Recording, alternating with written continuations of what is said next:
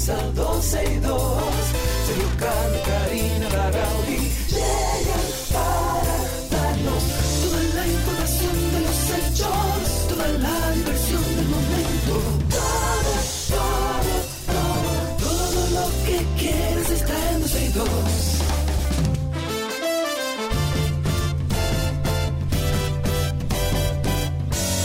El reloj ya ha marcado las 12, ya comienza 12 y 2.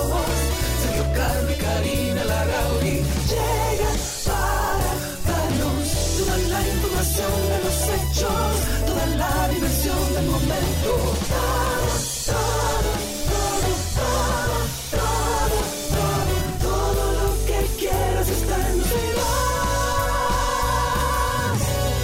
¿Qué día más día fue el día de ayer? No sé si ustedes se dieron cuenta que yo me desaparecí en algún momento y eso fue porque... mm, Oye, Celso, Karina, di que...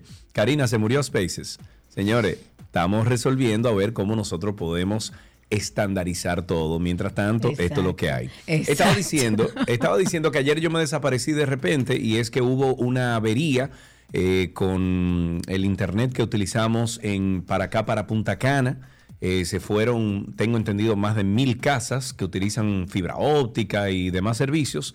O sea que por eso de repente me desaparecí. Hola Karina, ¿cómo estás? Hola amigo, ¿cómo estás? Eh, la idea sí es poder estandarizar todos los medios por donde nos escuchan. El año 2022 fue un año de prueba, de ver cómo funcionaba, de ver si nuestros oyentes requerían de otros medios para escucharnos. Y evidentemente así ha sido. Tenemos muchos oyentes ya fijos a través de nuestra cuenta de Twitter, cada vez que abrimos el Spaces en YouTube, que estamos en vivo y pueden pasar por ahí ah, no solo nos escuchan, sino que también nos ven.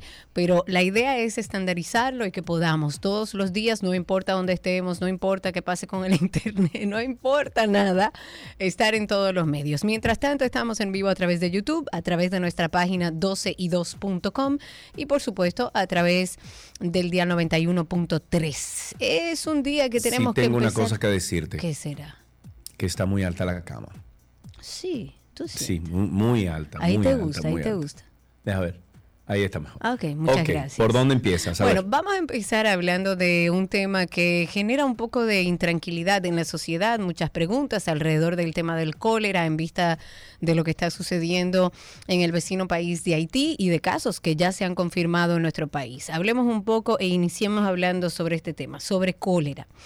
El reporte del Ministerio de Salud Pública sobre casos sospechosos y confirmados con este tema del cólera como que no cuadra con la realidad que se encuentra en los hospitales cuando se habla con los pacientes, con el personal médico y demás. Esto es parte de lo que ha ido saliendo en torno al cólera.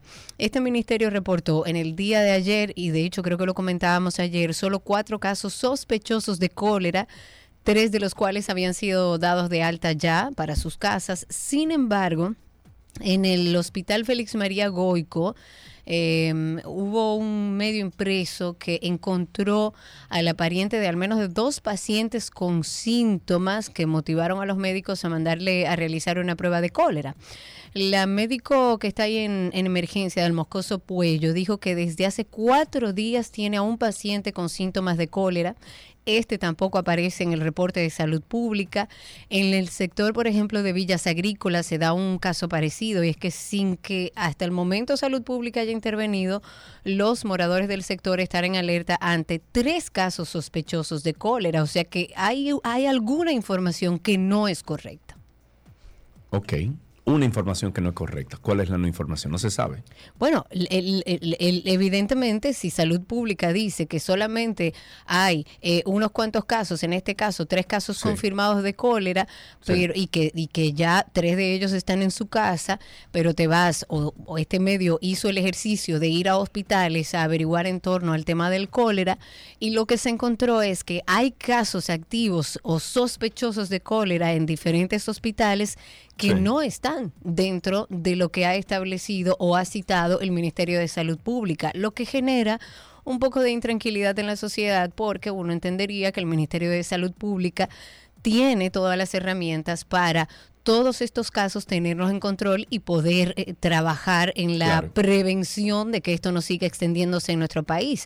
Entonces, cuando hay esta dicotomía, uno dice en manos de quién estamos. O sea, ¿cómo es posible que se hable de cuatro casos activos, pero que vayamos a diferentes hospitales y existan casos sospechosos y casos confirmados de cólera que no están dentro del reporte del Ministerio de Salud? Vámonos con la Fiscalía en Constanza, que depositó la mañana de este jueves la solicitud de medida de coerción en contra de tres agentes de la Policía Nacional adscritos a la Dirección Central de Investigación, el DICRIM, en ese municipio, quienes están acusados, oiga bien, de soborno y otros delitos. El magistrado fiscal Miguel Collado, titular del Ministerio Público en esa jurisdicción, informó que tienen una investigación en curso en contra de la dotación que encabezaba el Departamento del DICRIM en Constanza. Los imputados son el capitán Teodoro Vallejo, coordinador de investigación, el segundo teniente Wilson Liriano, oficial de investigación, y el sargento Joel de Jesús, eh, agente investigador de la plaza. Y de acuerdo con la investigación, los agentes supuestamente apresaban a los ciudadanos y les exigían dinero para dejarlos en libertad. Si eso en, en Constanza, en la capital, imagínate tú cuántos casos van a conseguir. Si eso es en la capital, imagínate tú cuántos casos en, Santiago van a conseguir, porque eso es un mal común aquí en República Dominicana para la policía. Eso no es de ahora. Tristemente, el tema de la policía sigue siendo un tema. Eh, uno lamentablemente no ve las mejoras y la adecuación de la policía que se había prometido desde el inicio de este gobierno. Es evidente, y como lo he dicho siempre, que no es un trabajo fácil, es un trabajo que nos llevará años, es un trabajo de mediano y largo plazo. Sin embargo, no sabemos, estamos como divorciados de la realidad que pasa hacia lo interno. Escuchamos cosas que van saliendo de que había un entramado desde arriba hacia, hacia abajo, pero no se sabe qué se está haciendo para la adecuación de la policía o por lo menos no hemos visto los resultados. Hablemos sobre el clima. Para el día de hoy, la ONAMET informa que la incidencia de la vaguada y de los efectos de viento que hay de este sureste van a estar favoreciendo desde tempranas horas del día hasta entrada bien la noche. Eh, acompañados de aguaceros eh, moderados a fuertes localmente, tormentas eléctricas, ráfagas de viento, principalmente sobre varias localidades de las regiones norte, noreste, la llanura oriental y también todo el, el litoral costero caribeño y la cordillera central. La UNAMED dice que debido a las lluvias ocurridas y a las que se prevén, se incrementan los niveles de alertas meteorológicas para varias provincias. Esto, por supuesto, ante posibles inundaciones urbanas porque el suelo se satura, ha llovido bastante y pone en alerta eh, meteorológica porque también están las crecidas de los ríos, de los arroyos, de las cañadas, eh, deslizamiento de tierras para personas que viven en áreas de riesgo. Los días viernes y sábado, la presencia de la vaguada va a permanecer en nuestras condiciones meteorológicas, va a aportar mucha humedad, va a aportar, a aportar inestabilidad sobre nuestra área y por esa razón se mantiene la ocurrencia de aguaceros de fuertes a moderados o de moderados a fuertes eh, en nuestro país. Así que atención con eso, sobre todo aquellas personas que viven en lugares de riesgo. Ex procurador de la República, Jean Alain Rodríguez tiene todas las posibilidades de salir de prisión en cumplimiento a la ley. Operación los abogados Freddy, ajá, los abogados Freddy Manuel Díaz y José Valdés entienden que después de cumplir 18 meses de prisión preventiva, el juez debe debe otorgarle su libertad. Los abogados dijeron que legalmente hablando tiene todas las posibilidades de que se elevaría la, la medida de coerción de prisión preventiva la próxima semana y que mm, de no dictarse el cese de su permanencia en la cárcel se cometería una arbitrariedad. Mientras que, por otro lado, aparecen o parecen haber opiniones en contra, y es que Francisco Álvarez, el equipo del equipo de análisis políticos de participación ciudadana, también abogado, explica que lo que prescribe la ley 7602 02 no debe verse como un cálculo matemático para confirmar que se llegó al tope de los 18 meses. El jurista entiende que si el Ministerio Público demuestra que desde la cárcel Rodríguez presiona testigos y entorpece la investigación o se intentaría sustraerse al proceso en su contra, el juez puede ratificar la medida eh, impuesta hace más de un año. Álvarez dijo también, además, que a los 18 meses habría que reducir el tiempo en que el imputado ha dilatado el desarrollo del proceso judicial. Huititío o atatao. Básicamente, acostumbrémonos a la idea de que hay muchas probabilidades de que el ex procurador de la República pueda salir a la calle, lo que no significa que se va a eximir de su proceso judicial, porque a veces cuando vemos que le cambian la medida de coerción decimos, ah, se acabó todo. No, no se acabó todo. Quizás el sentimiento general dentro del, de nuestro país es que uno quisiera que todos los corruptos, así comprobados, o sea, comprobados, estén presos. Pero también hay tecnicismos legales que hay que respetar. Hay que ver si el Ministerio Público tiene la capacidad de demostrar que realmente y desde la cárcel el ex procurador está presionando testigos, porque sería la única forma en la que permanecería con esta medida de coerción que bueno, ya tienen más de un año tal como mencionabas. Dentro de otras cosas también hay que, mm, hay que comentar sobre algo que me llamó mucho la atención. Es una noticia que vi a través de las redes sociales y por supuesto consulté con algunos amigos, incluyendo nuestro amigo Nelson Bautista. Hay muchas cosas alrededor de temas medioambientales. La situación en Valle Nuevo parece no tener novedad. Ah, al menos 110 agricultores no han recibido el último pago de indemnización para que se pueda desalojar esa área protegida del Parque Nacional de Valle Nuevo en Constanza. Desde el martes pasado, la Oficina Municipal de Medio Ambiente en Constanza ha sido un escenario de una vigilia por parte de los agricultores desalojados de Valle Nuevo. Ellos están exigiendo que se le cumpla con el pago. Los desalojados dicen que hasta que no se les dé una respuesta se van a mantener firmes, se van a, mantener decididos. Y para conocer un poco sobre esto y algunos otros temas relacionados al medio ambiente, tenemos a nuestro amigo ambientalista Nelson Bautista con nosotros en la línea. Nelson, ¿cómo estás? Hola, buenas tardes. Eh, un gusto de saludar a la recién llegada de Bariloche. Sí, señor. Mira, la, la, cabañuela este año ha empezado muy bien. Si escuchan un ruido de fondo, que es en Santiago está cayendo un aguacero torrencial. Ah, pero bien, eso bueno, La cabañuela va bien. Arrancó bien.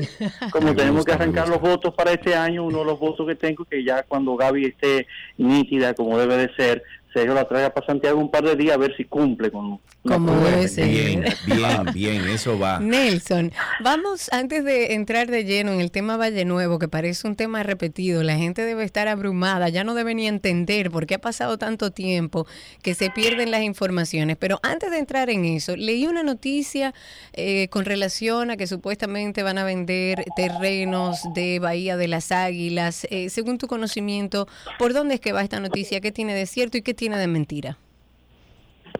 Mira, Karina, en realidad hay un tema con un fideicomiso que todos sabemos que el Estado ha sometido para el desarrollo puntual de Bahía de las Águilas y una no de Bahía de las Águilas, sino de Pedernales. De Pedernales, exacto, en general. turístico.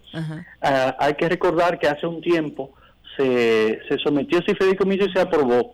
Específicamente en marzo de este año, eh, nosotros, y por nosotros quiero decir la Coalición para la Defensa de las Áreas Protegidas, enviamos una comunicación al, al, presidente de la República, al presidente del Senado y a Farideh Raful, que era la encargada de la comisión que estudiaba esto, con una inquietud de que ese proyecto sometido no aclaraba que las áreas protegidas no pueden bajo ningún concepto ser parte de un fideicomiso porque, según la Constitución, son inalienables. Exacto. Eh, incluso el propio presidente se reunió con nosotros, luego nos refirió donde el presidente del Senado, Eduardo Estrella, y el presidente de, y el director del, de la Alianza Pública Privada, Simón Freun, y nos reunimos varias personas, incluyendo a Faride y a Yolanda León del Grupo Jaragua, a discutir el tema y en efecto se comprometieron a mandar una adenda modificando esto. El proyecto de ley que hoy está siendo discutido, hoy quiero decir literalmente, hoy está reunida la comisión correspondiente en la Cámara de Diputados, ya fue aprobada en el Senado, eh, tiene un párrafo que a los fines nuestros cierra, sella el tema de este. Ese párrafo está marcado como párrafo número 7, es breve, lo leeré eh, eh, textualmente, dice, queda expresamente entendido que los inmuebles a ser aportados al fideicomiso pro Pedernales no incluyen dentro de sus linderos, ni en forma total ni parcial, terrenos que formen parte del Parque Nacional Jaragua, Parque Nacional Sierra de Bauruco, Playa Bahía de las Águilas u otras áreas protegidas de la zona, Las partes declaran que de encontrarse dentro del inmueble alguna zona protegida, estas serán conservadas conforme a las normativas y reglamentaciones ambientales vigentes. En lo personal, a mí ese párrafo me queda muy claro, que no hay nada que tenga que ver con área protegida, incluido en ese fideicomiso. O sea, eh, que, digamos que lo que estamos viendo en la prensa eh, no necesariamente es enteramente real, se van a vender unos terrenos, pero no son parte del Parque Nacional. Es correcto, hay otras cuestiones que tienen que ver con terrenos que fueron recuperados fuera de áreas protegidas, que habían sido robados alguna vez y el Estado los recuperó felizmente hace unos años, pero eso son otras discusiones. Desde el punto de vista ambiental, a nosotros lo que nos preocupa es que el desarrollo necesario de pedernales se haga con apego a los criterios ambientales, con los estudios de impacto y con respecto absoluto a las áreas protegidas y que no se toque ni una pulgada de terreno de área protegida para fines de expropiación. que así sea, si no nos tendrán de frente. Ok, otro tema, Nelson, es el tema de Dajabón, eh, donde teníamos el, el incendio. ¿Qué ha pasado con eso?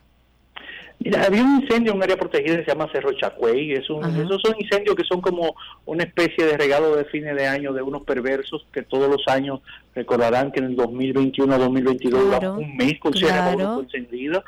Otro año eh, fue también el caso del Parque José del Carmen Ramírez. Este año fue Cerro Chacuey. Afortunadamente el daño no fue mayor por la intervención de los bomberos forestales, siempre activos y presentes, y fue controlado satisfactoriamente un plazo razonable, o sea que por esa parte eh, el daño no fue grave. Por suerte. Entonces hablemos de Valle Nuevo. ¿Cuánto tiempo más hay que esperar para que cerremos este tema de Valle, Valle Nuevo. Pero señores, pero espérense, Nelson, el otro día, ¿dónde era que yo andaba? Yo andaba en un hoyo de este país, ¿dónde era? Y me dijeron, no, eso ahora mismo sacaron a toda esa gente de ahí porque estaban, eh, estaban sembrando y no sé qué, y lo sacaron de una vez. Yo dije, ve acá.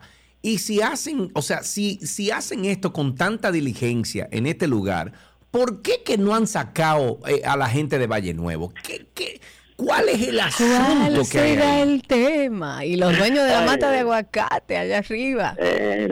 mira, nosotros tuvimos una reunión muy interesante a fin de año con el ministro Seara Hatton y todos los viceministros estaban presentes ahí. Había una buena representación del movimiento ambiental.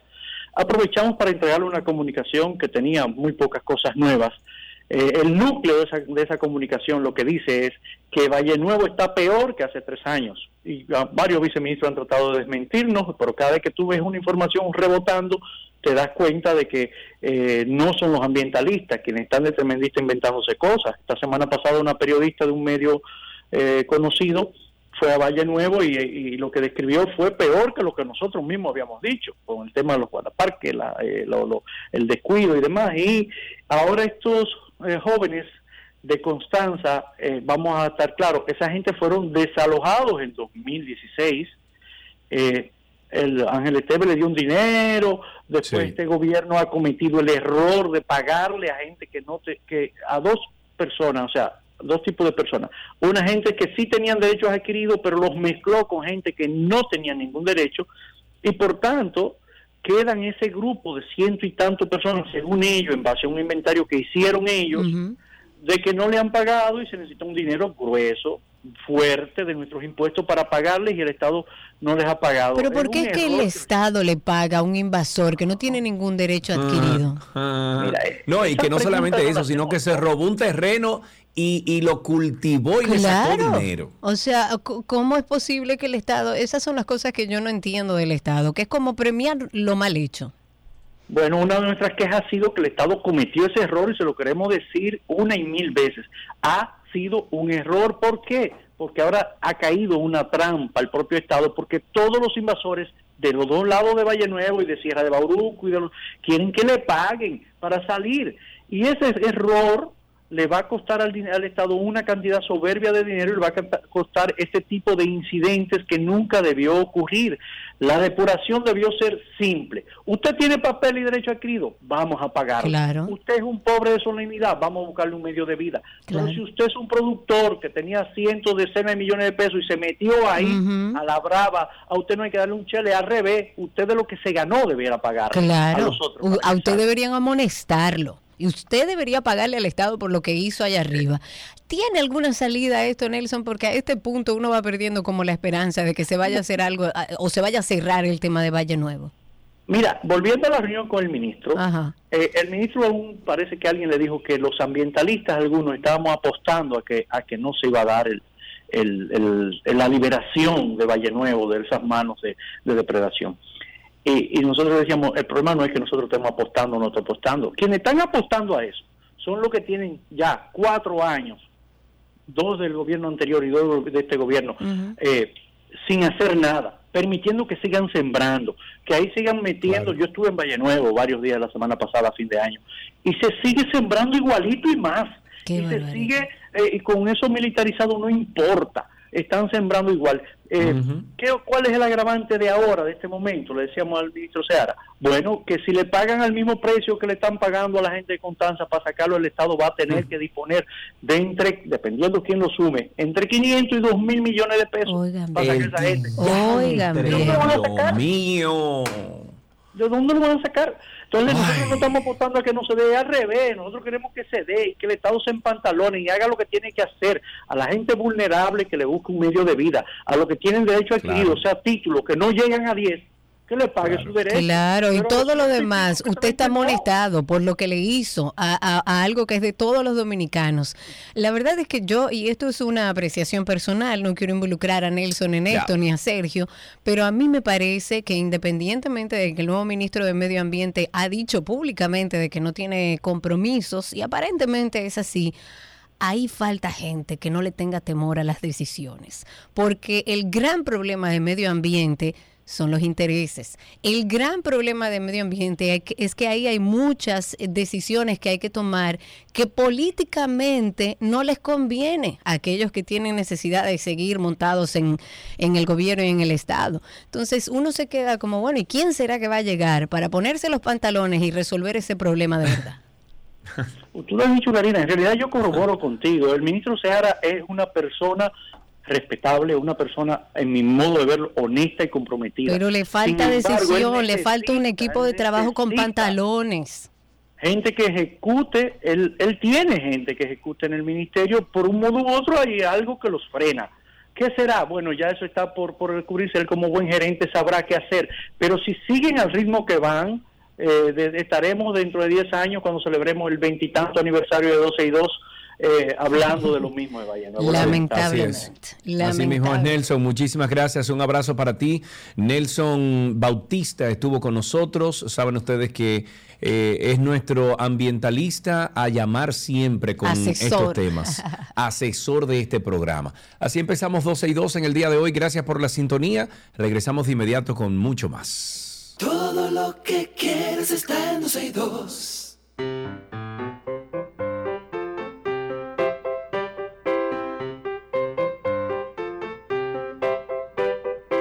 Estamos en nuestro segmento de ¿Qué aprendiste hoy? Tenemos a nuestros niños que siempre nos cuentan qué están haciendo en vacaciones, un chiste, una adivinanza, nos arreglan un poco el día. Y ya tenemos en la línea ahí a Amanda que hablará con nosotros. Hola Amanda, ¿cómo estás?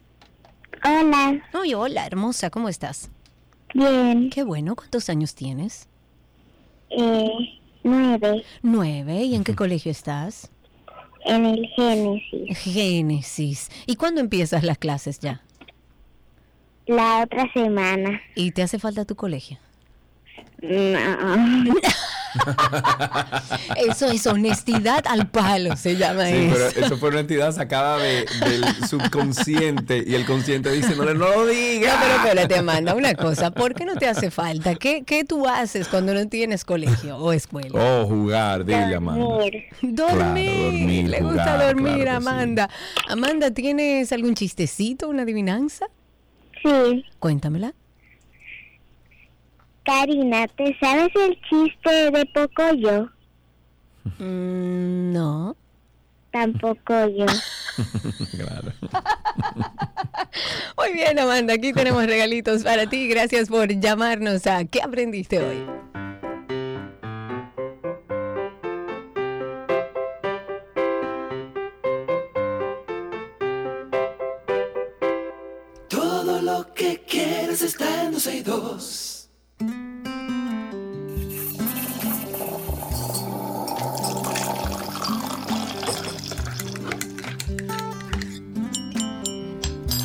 Ahí suena la cucharita siempre que nos dice, señores, yo me he vuelto un cafetero, yo, yo bebo café Señores, todos los días, yo no Karina. lo puedo creer, Sergio. Yo tengo más de 20 Caramba. años conociéndote y Sí. recuerdo que tú siempre me decías, no, no, yo no puedo beber café, yo no puedo beber café. Yo todos los días aquí en cabina, tráigame otro café y otro café. Pues el French Press me ha cambiado la vida y bebo mi café todos Pero los señores, días. la ironía de la vida, Sí, sí, porque el. French press es mucho más fuerte que el que se hace en Greca, hasta donde yo Mira, un barista me lo tiene que explicar, lo he pedido, he pedido la información varias veces, a lo mejor Café Santo Domingo nos puede enviar a nosotros un barista que me explique Claro, la con composición, si, si varía la composición química eh, de, de- de los elementos del café y que a personas como yo, que somos sensibles a la cafeína, no nos hace daño. Y punto, porque yo estoy bebiendo café todos los días. Muy Con eso es que acompaño mi desayuno. Esta mañana desayuné un, ¿qué fue lo que hice? Huevo revuelto con unas tostadas, eh, con vegetales y no sé qué, y lo acompañé con mi cafecito y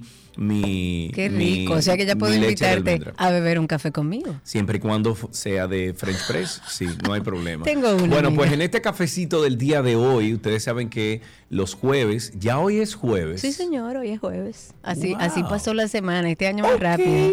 Bueno, pues ya hoy es jueves y los jueves nos sentamos con un cafetero que ustedes conocen. Hoy nos vamos a tomar un café con el actor y productor de teatro Joyce Roy, que lo tenemos en cabina. Hola Joyce, ¿cómo estás? Hola Sergio, ¿todo bien? ¿Y tú?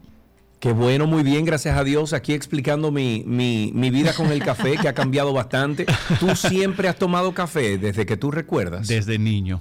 Desde, Desde niño, Vengo de una familia cafetera. Ya tú eres de lo del platico con café, la cucharita con Sí, sí, café. Y, de, y de termo que se guarda para que tomarlo en la tarde y todo Bienvenido a mi mundo. Entonces tú eres cafetero, pero ya en tu vida de adulto, ¿cómo tú te bebes el café? Bueno, me tomo el café, me, me gusta el café negro y Negrecito. con azúcar. No puedo tomar azúcar, eh, no puedo tomar café amargo. Velo, hombre, quitando, que tú verás, se puede. Sí, no. se puede. Tú sabes que yo creo que fue una frustración de niño. Sí, ¿por qué? Sí, porque eh, tú sabes que yo me apretaba del pecho. Bienvenido también a mi mundo.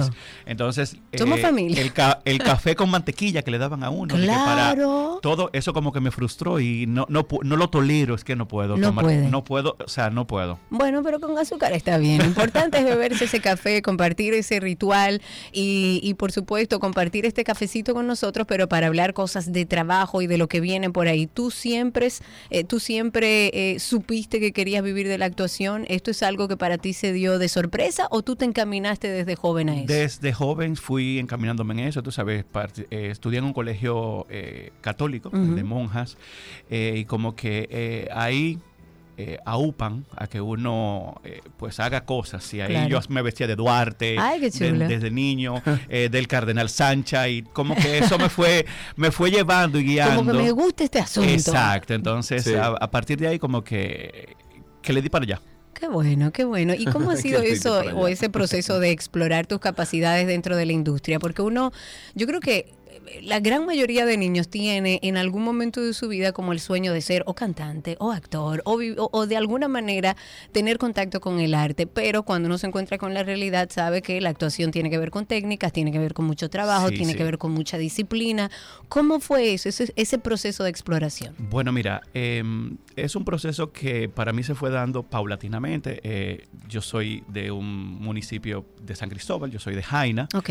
Entonces, em, inicialmente para no teníamos esas escuelas de formación, tú sabes. Claro, em, todavía hoy. Todavía no hay hoy, tantas. exacto, no hay, tantas. pero no tantas. Entonces, em, cuando emigro a- al Distrito Nacional, que comienzo pues a formarme, a tomar clases con Wadi, con María Castillo y con Ah, pero con los profesores. papás, Sí, con sí, los sí, papás claro, upa.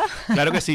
Eh, inicié también, en, por ejemplo, en la ENAD, en la Escuela de Arte Claro. Dramático, yo inicié, pero no pude continuar por las mismas eh, eh, precariedades de- de, estar viniendo. Yendo y viniendo, claro. Yendo y viniendo, tú sabes, pero inicié la formación. Entonces, eh, ese proceso como que fue paulatinamente, eh, me fui formando poco a poco, eh, hice talleres, hice eh, talleres también online para irme preparando en otras áreas como la iluminación y ese Ah, tipo de genial. cosas. Qué Buenísimo bien, saberlo. bien, porque él se preparó en todo. Y cuando No, y uno sabe bueno. un poquito de todo y le vienen a hablar a uno y que no, que, que sí, o que. ah, ah, ah, Pero no ah, solamente eso, Sergio, yo te voy a decir algo. Yo tuve la experiencia haciendo, eh, hace muchos años, Negocios son Negocios es una película que fue filmada en película, no digitalmente. Eh, o sea que había mucha escasez, usted no puede fallar muchas veces porque Sí. la película vale dinero. Claro. Y recuerdo que un director de fotografía me ayudó mucho y lo he aplicado incluso en teatro a, a saber de luz, pero como actor. Sí, claro. Por ejemplo, en medio de una obra de teatro, eh, tú tienes que buscar la luz. Tú tienes Claro, que buscar dónde está la luz. O sea, es parte del trabajo de un actor. No, y tienes que también dejar que el otro actor le llegue la luz, porque Exacto. por ejemplo, yo recuerdo muchas veces en películas donde yo estoy en una toma, estoy hablando y estoy viendo que la sombra mía le está dando al actor que está o a mi izquierda o a mi derecha o enfrente de mí y yo busco la forma dentro de mi movimiento de personaje, busco la De- forma de liberarle la a otra luz, persona. claro. Exacto, exacto. Y como Claro. director eh, que, que dirijo, ¿verdad? Tengo que conocer Claro. todas las áreas para poder eh, eh, trabajar en ellas. Claro. Ok, Claro. ok. Eh, eh, eh, cuando tú, no sé si haces eh, una retrospectiva de las cosas que tú has hecho anteriormente, y ya que estamos empezando el año ahora mismo, Joyce, eh, ¿cómo tú catalogas para ti profesionalmente el año 2022? ¿Cuáles fueron tus logros y cómo tú vas a mejorar esas cosas para el 2023? Consideremos esto como una resolución de año nuevo. Bueno, mira, yo realmente eh, hice un análisis, eh, vengo haciéndolo como desde septiembre, todo lo que he hecho durante el año y creo que el 2022 fue un muy buen año eh, para mí porque me ayudó a, mm, a fortalecer mi empresa de producciones, Producciones Joyce Roy, eh, y a nosotros establecernos eh, y afianzar lo que hemos venido haciendo durante tanto tiempo. Claro. Este año, eh, 2022, yo hice la obra que se llama Los chicos de la banda, eh, que se presentó en el mes de agosto. Y, y compré derechos para otros proyectos que vienen este año. Buenísimo. Entonces, tengo, tengo varios proyectos que ya desde el 2022 vengo trabajando y yo creo que eso me ayudó.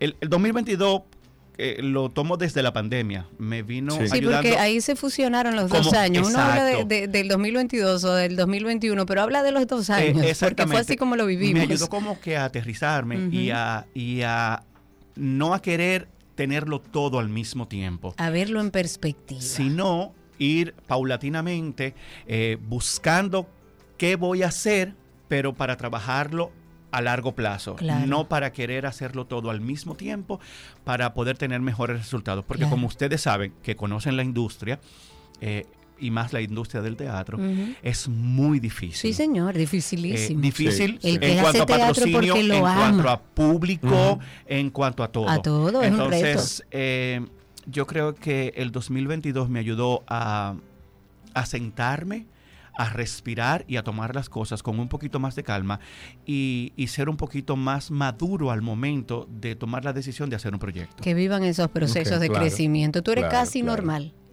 Un ¿Eh? poquitico. Tú eres casi normal. Casi. Sergio, si yo te diría, tú eres normal. No, yo no soy normal. Tú eres casi normal, porque tampoco es que estamos muy fuera de la norma. Háblame un poco de eso, de casi normales. Bueno, Casi Normales es un musical que yo amo con locura, porque de verdad es un musical que lo hice ya en 2019, Ujú. eh, conjuntamente con Camilo Ten. eh, y es un musical que, que lo disfruto porque lo hicimos en 2019 y todavía no, no habíamos vivido, por ejemplo, la pandemia. Claro. Y Casi Normales trata sobre la salud mental. Uf, me encanta. Entonces es un tema que aparte de que está muy en boga, creo que le da un- una visión completamente diferente porque aquí se hace una crítica a la psiquiatría moderna.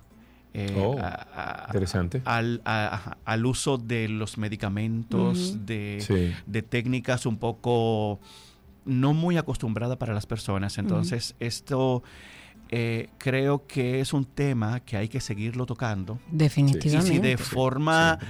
Eh, teatral, de, de forma artística, se puede lograr y que la gente puede llevarse el mensaje, pues para mí es eh, El fenomenal. teatro históricamente ha sido un catalizador de cambios Esencial, desde el inicio de la historia del teatro. Sí. Y yo creo que el teatro tiene... Señores, perdón, Karina, que te interrumpa, pero en Grecia, por ejemplo, Ajá, los griegos, exacto. cuando querían hacer una crítica Era en el importante, era en teatro Sí. y, y se la hacían al rey y se la hacían a quien sea y era en el teatro porque era en chanza. Claro. Entonces, Exacto. eso mismo se logra hoy en día, ¿eh? Claro, y qué bueno que a través de Casi Normal les puedan plantear un tema que, bueno, a Sergio y a mí no eh, lo tenemos muy presente porque entendemos que es un tema del que no se habla, que hay mucho tabú alrededor de Sí, eso. Y se habla sobre la, la pérdida, la pérdida de un familiar, que muchas veces eh, no vivimos el duelo. Y, y aquí, en este desarrollo de la historia, vamos viendo cómo esta familia eh, se, ca- se ve normal hacia afuera, pero dentro se ve esta intríngulis que es tan complicada. Ese elefante blanco, como El- le llamamos nosotros, ahí hay un problema que lo está viendo todo el mundo, pero no hacemos lo loco mientras tanto. Exactamente, exactamente. un, pa- un, un esposo que se vuelve el soporte absoluto de esa familia porque la madre es diagnosticada con bipolaridad y, Ok. y- y- y trastornos. O sea, aquí hay una complejidad muy grande. Entonces, la hija, el hijo, o sea, aquí todos juegan un papel muy importante y, y creo que el público, el mensaje que se lleva es muy importante eh, porque toca temas que muchas veces nosotros no estamos dispuestos a hablarlos. Es así. Nos da vergüenza decirlo eh, por cualquier razón. Entonces... Y que el eh, teatro le abra esa oportunidad. Si usted tiene un tema que no sabe por dónde que lo va a abordar, llévelo a ver la obra de teatro, empiecen a hablar de salud mental y abra una conversación que es estrictamente necesaria. Así es. ¿Dónde va a ser? ¿Quiénes actúan en, en la obra?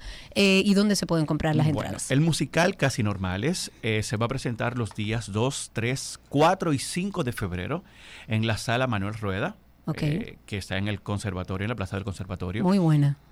Sí, y los protagonistas de esa historia son solamente seis actores que componen eh, esa historia. Está Laura Leclerc, Maravillosa, Laurita. Uy, es la, la madre Laurita. protagonista que de verdad hace un personaje exquisito.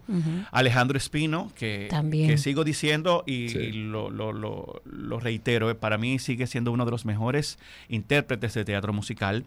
Nos acompaña Juan Manuel González, que es un Nobel de teatro musical muy bueno.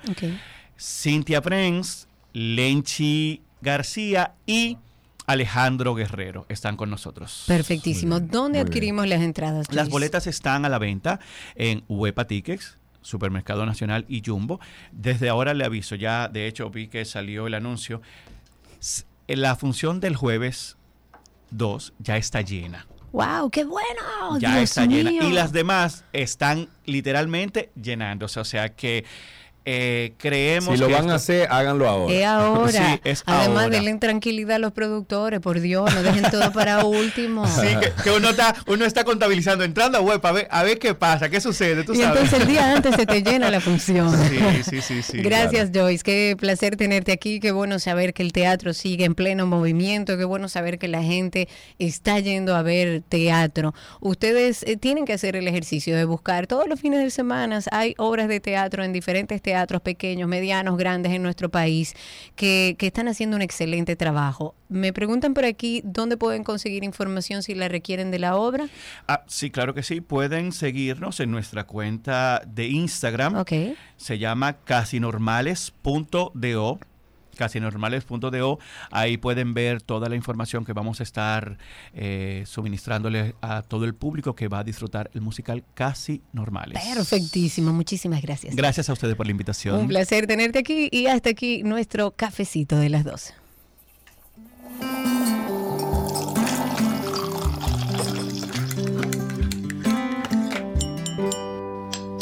Todo lo que quieres está en 12 y 2.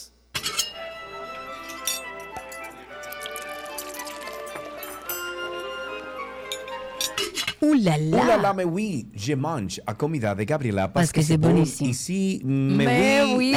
qu'est-ce que vous voulez? ¿Qué que vous voulez? ¿Qué que vous voulez, Gaby? ¿Cómo ¿Qué que estás? voulez? Sí, Muy hola, bien. ¿y ustedes? Estamos bien, estamos Todo vivos. bien. Gaby, aquí en cabina. Tú desde La Romana con nosotros, ¿verdad?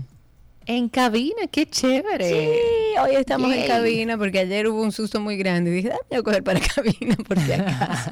Gaby está con nosotros en nuestra receta. Estamos en una semana ya clásica, iniciando el año de recetas detox. Esas recetas que buscamos como para alimentarnos de una manera un poco más ligera, eh, quitando cosas que Menos comimos. sentimiento de culpabilidad. Exactamente. Exactamente. Gaby, ¿hoy qué preparamos? Bueno, por mi parte vamos a finalizar semana con una, por decir así, un agua refrescante eh, que sienta muy bien porque yo les confieso que la- hace como dos semanas por, por algo que se me presentó eh, tenía que tomar mucha agua y me obligaron a estar Ah, muy sí. hidratada. Y Sí, es sí. increíble cómo en una semana mi cuerpo se acostumbró A la cantidad de agua que yo le estaba dando. Claro. Pero, hey, que- pero mira, no solamente eso, Gaby, salió un estudio de 25 años. Oye bien, unos científicos durante 25 años monitorearon un grupo de personas, unos que tomaban constantemente agua, se hidrataban todos los días, eh, tomaban vasos y vasos de agua todos los días y otros que no. Y se demostró que las personas, científicamente se demostró que las personas que toman agua y se hidratan envejecen menos. Hasta eso ha llegado la cosa. Bueno, pues eh, lo que le iba a decir era, justamente, tomando en cuenta eso que dice Sergio, que uno se da cuenta porque el cuerpo te cambia. O sea, Sí. de verdad, en una, en una semana yo sentí ya cambios, eh, desde agilidad, hidratación en la piel, eh, todo. Es increíble. Eh, ya hoy en día, si yo no tomo agua, lo siento, por ejemplo, mi, mi boca se pone seca, No, el eh, cuerpo la te lo garganta me pide. comienza a picar. Sí, el cuerpo sí. te lo pide Y- inmediatamente. Increíble.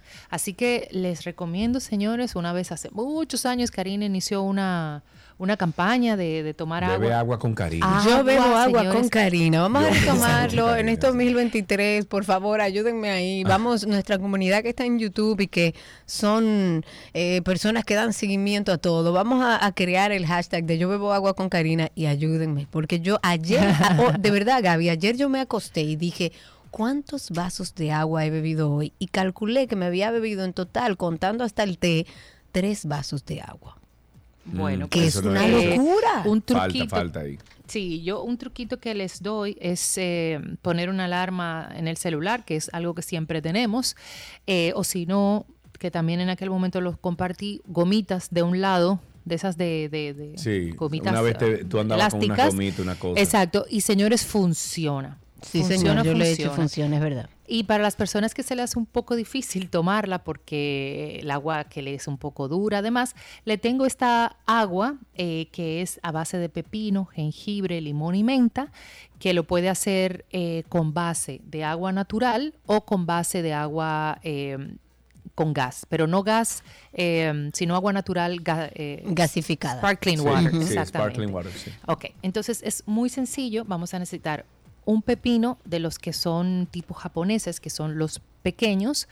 Puede tenerlo con o sin cáscara porque esto se va a licuar y a, a colar.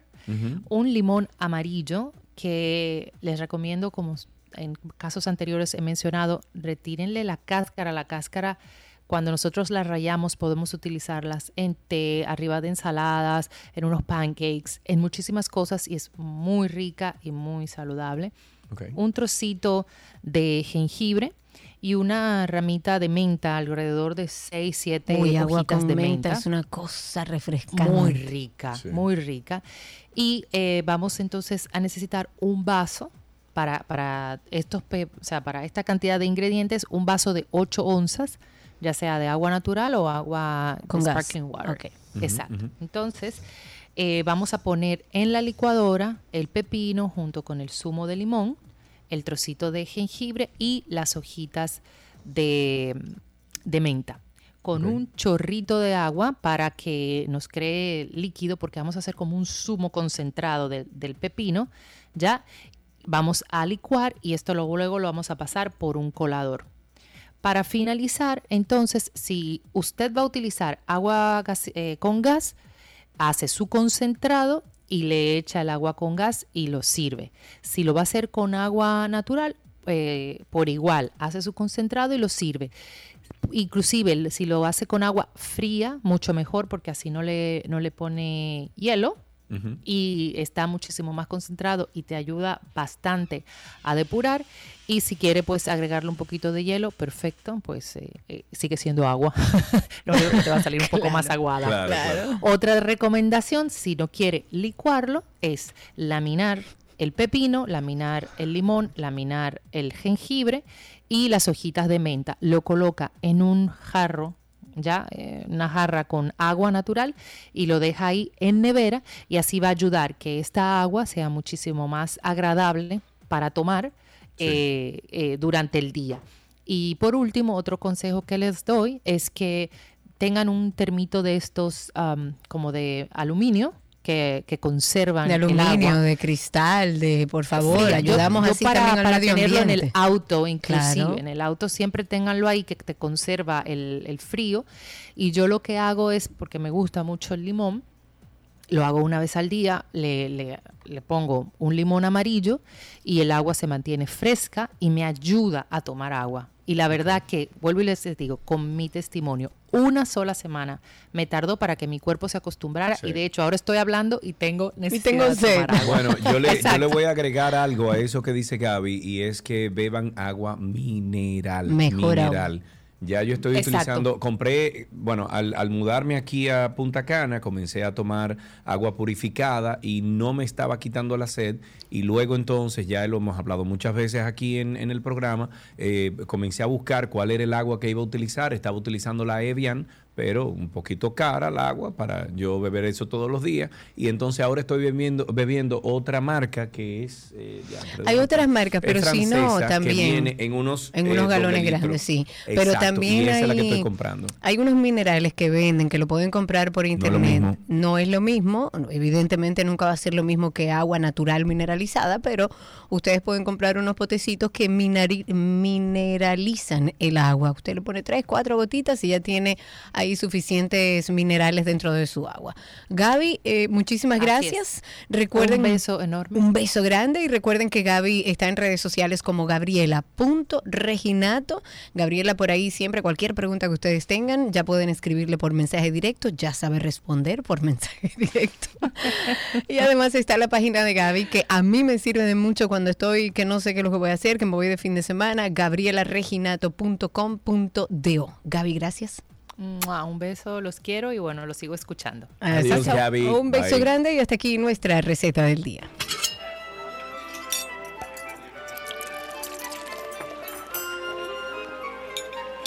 Todo lo que quieras está en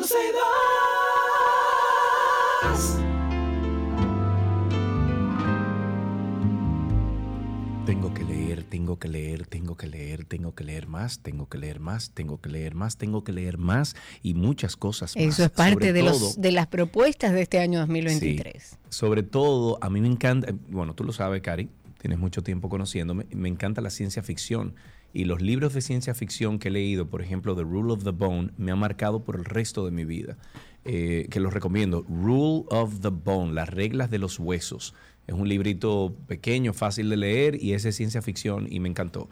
Y como estamos en Club de Libros, siempre invitamos a algunos escritores, a, algunos autores eh, dominicanos, extranjeros, a hablar de libros. Tenemos en el día de hoy a Niurka Herrera para conocer los detalles del libro cortitos, cortos y no tan cortos. Niurka, ¿cómo estás? Buenas tardes. Muy buenas tardes. Vamos a acercarnos bien al micrófono, Niurka, para que te puedas escuchar bien al aire. Ahora para escuchar tu hermosa voz. Bienvenida, Niurka. Gracias, gracias. Un mm. placer estar con ustedes y poder llegar a toda su audiencia. Un placer, de verdad. primero vamos a empezar. ¿De dónde nace tu interés por escribir? Bueno, yo este, soy media atípica en lo que son los escritores, porque yo vengo de lo que es el ambiente deportivo. Ah, oye. Oh, ¿Cómo del ambiente deportivo? O sea, ¿cómo tú te desarrollabas dentro del deporte? Sí, exacto. Bueno, yo fui selección nacional de baloncesto por 10 años. míralo ahí, coge.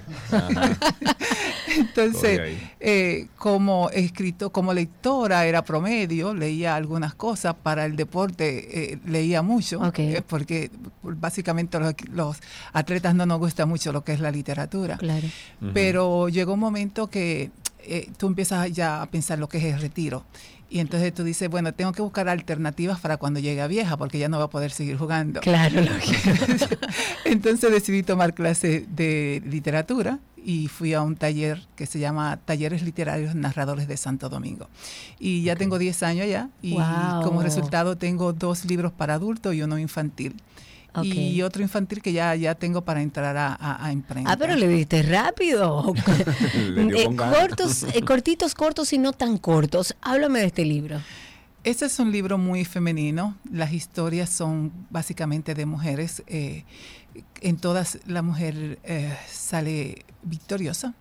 E inclusive las historias narradas por hombre, yo trato de que siempre la mujer salga eh, victoriosa porque soy eh, empática con mi género. pero son ah, historias muy humanas. Eh, son historias que tienen que ver con la vida diaria. Tenemos feminicidios, abusos infantiles, de todo un poco. son historias en las que cualquier persona se puede identificar con ellas. Okay. E, ¿Este libro entonces tú dirías que va dirigido a ambos sexos o específicamente a la mujer? No, no, va dirigido a ambos sexos, a todo aquel que le guste la literatura. Ok, todos aquellos. ¿Es fácil de leer, Niurka? ¿Cuánto, ¿Qué tan largo es el libro? No, no, el libro tiene menos de 100 páginas porque tú sabes que nosotros ahora los escritores estamos tratando de escribir de acorde a la moda. Entonces los jóvenes definitivamente cuando tú le presentas un libro grande eh, se asustan. Entonces hemos decidido eh, no pasarnos de 100 páginas. Y, los cuentos están divididos así, cortitos, que son micro relatos, otros ya no tan cortitos y, al final unos cuantos ya con un formato un poquito más largo. Ok, eh, muy bien. Eh, ¿Dónde podemos conseguir ese libro antes de preguntarte de, de, otro libro que tienes? Bueno, ese libro lo pueden conseguir en Cuesta y también en editor, Editores El Gatos. Ok, perfecto. Tienes otro libro que se llama eh, esto es un libro infantil, se llama Pollo Cojo. Ay, me encanta el nombre, Pollo Cojo. Sí, es, eso, es un, ese es mi primer libro infantil y de verdad que si los libros de adultos me dieron satisfacción como el infantil, yo creo que nunca. Eh, bueno, he quedado tan, tan, tan enamorado de los infantiles que ya tengo otro para imprenta y ya estoy escribiendo otro porque la, eh, el feedback de los niños, eh, eso no tiene precio. Eh, me mandan mensajes y me dicen, leí tu pollo cojo, me encantó. Y mamá que me dice, no, cuando él no quiere y que no puede, yo le digo, sí, sí, tú puedes. Y él me dice, ¿cómo pollo cojo? ¿Cómo pollo cojo? qué bueno. Entonces, Señores, esas son las enseñanzas pequeñitas que se le quedan a los hijos. Que tú con una simple historia le, le, le enseñas a un infante, a un, a un cerebro todavía no desarrollado, que las cosas se pueden y eso es lo que va empujando ese cerebro a que sí, a que puedo lograrlo. Claro, a través de la lectura. Geniales. Y de las historias. Sí, Y, es una historia eh, familiar para enseñar valores a los niños. Es para ah, la inclusión, para... Ah, la inclusión, para el apoyo familiar, para los valores de la familia, que eso es lo que estamos tratando de llevar a través de la literatura infantil, por lo menos yo. Claro, eh, y qué es lo que debe ser y dónde debe estar orientado. Niurka, eh, aquellas personas que quieran información sobre ti, sobre tus libros de manera constante, ¿tú tienes alguna cuenta de Instagram, alguna página, algún lugar donde eh, puedan acceder a ti? Sí, tengo Instagram y tengo Facebook. Okay. Ahí, publico, sí, New York Herrera, New York con C. New York Herrera, arroba Yahoo, está en mi correo, en en, Instagram New Herrera. Ok, y en Facebook también, también Herrera. Por ahí se pueden enterar de cortitos cortos y no tan cortos, de Pollo Cojo y de toda la literatura de Niurka Herrera. Recuerden que Niurka es con C, Niurka Herrera. Gracias por estar con nosotros. No, gracias a ustedes, un verdadero placer. Qué bueno, qué bueno que hay programas como estos que apoyan la literatura dominicana. De verdad que lo necesitamos mucho. Pero claro que sí, y hemos descubierto en el desarrollo de este programa que hay muy buenos escritores locales y que lo que le hace falta es eh, visibilidad simplemente. Gracias por ayudarnos. Gracias, Niurka, y hasta aquí nuestro segmento de Club de Libros.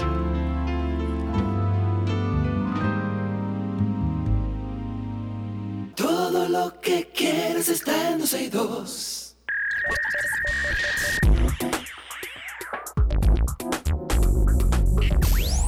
Estamos ya en lo mejor de la web y de inmediato y luego de cuatro años de desarrollo, la empresa Withings, Withings presenta el primer analizador de orina conectado con el móvil. Esto es el U-Scan, me encanta, claro.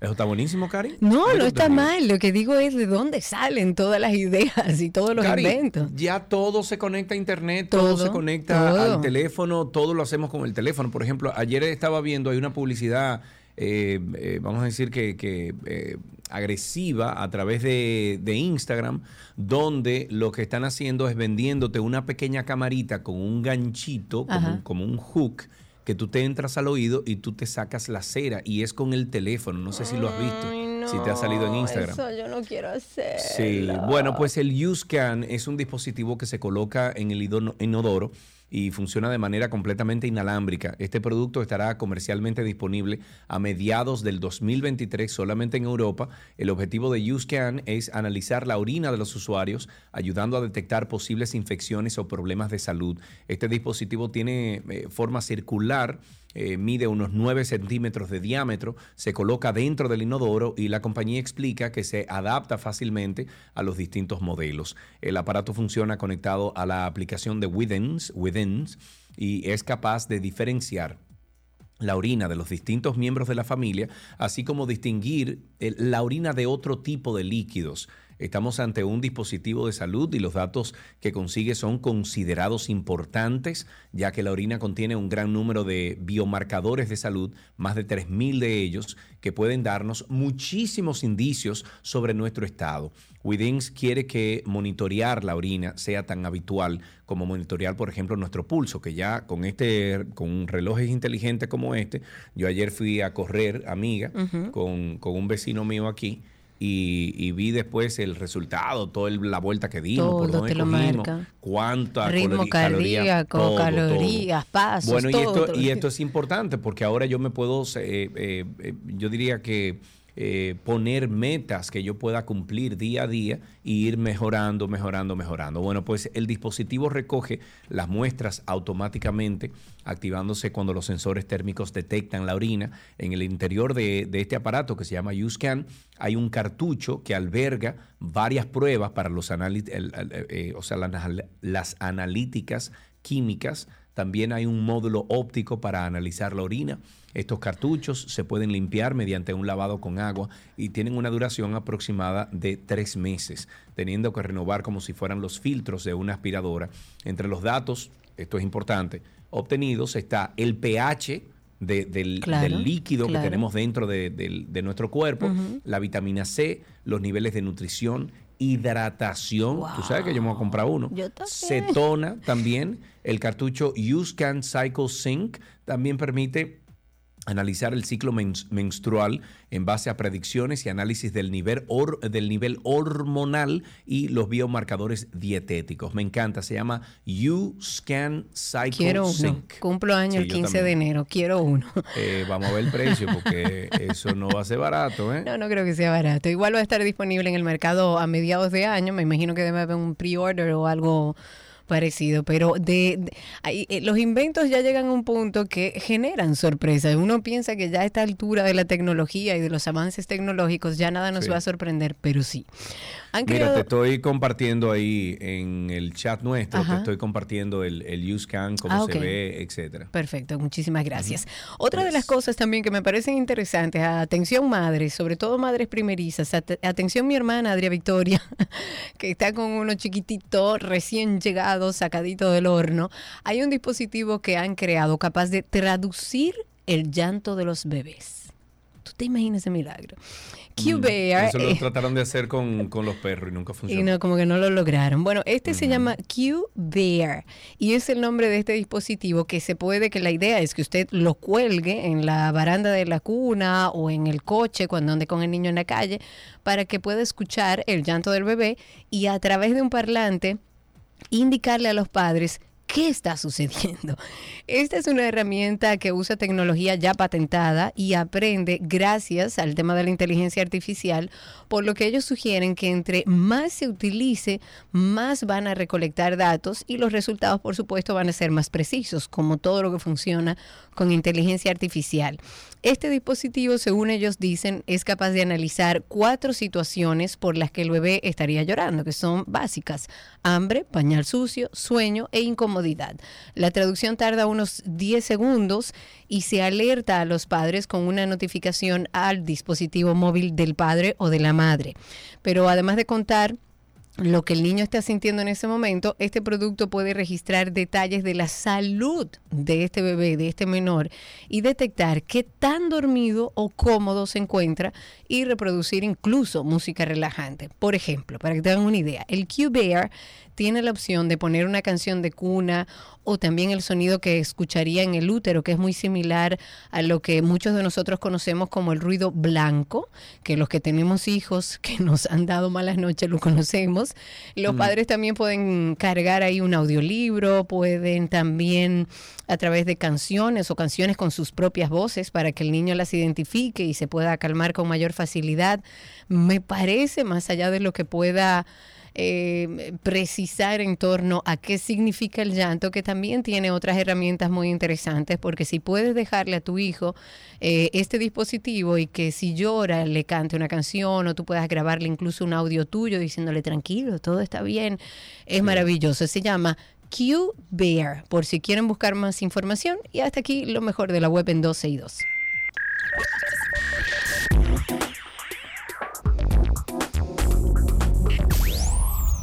Todo lo que quieres está en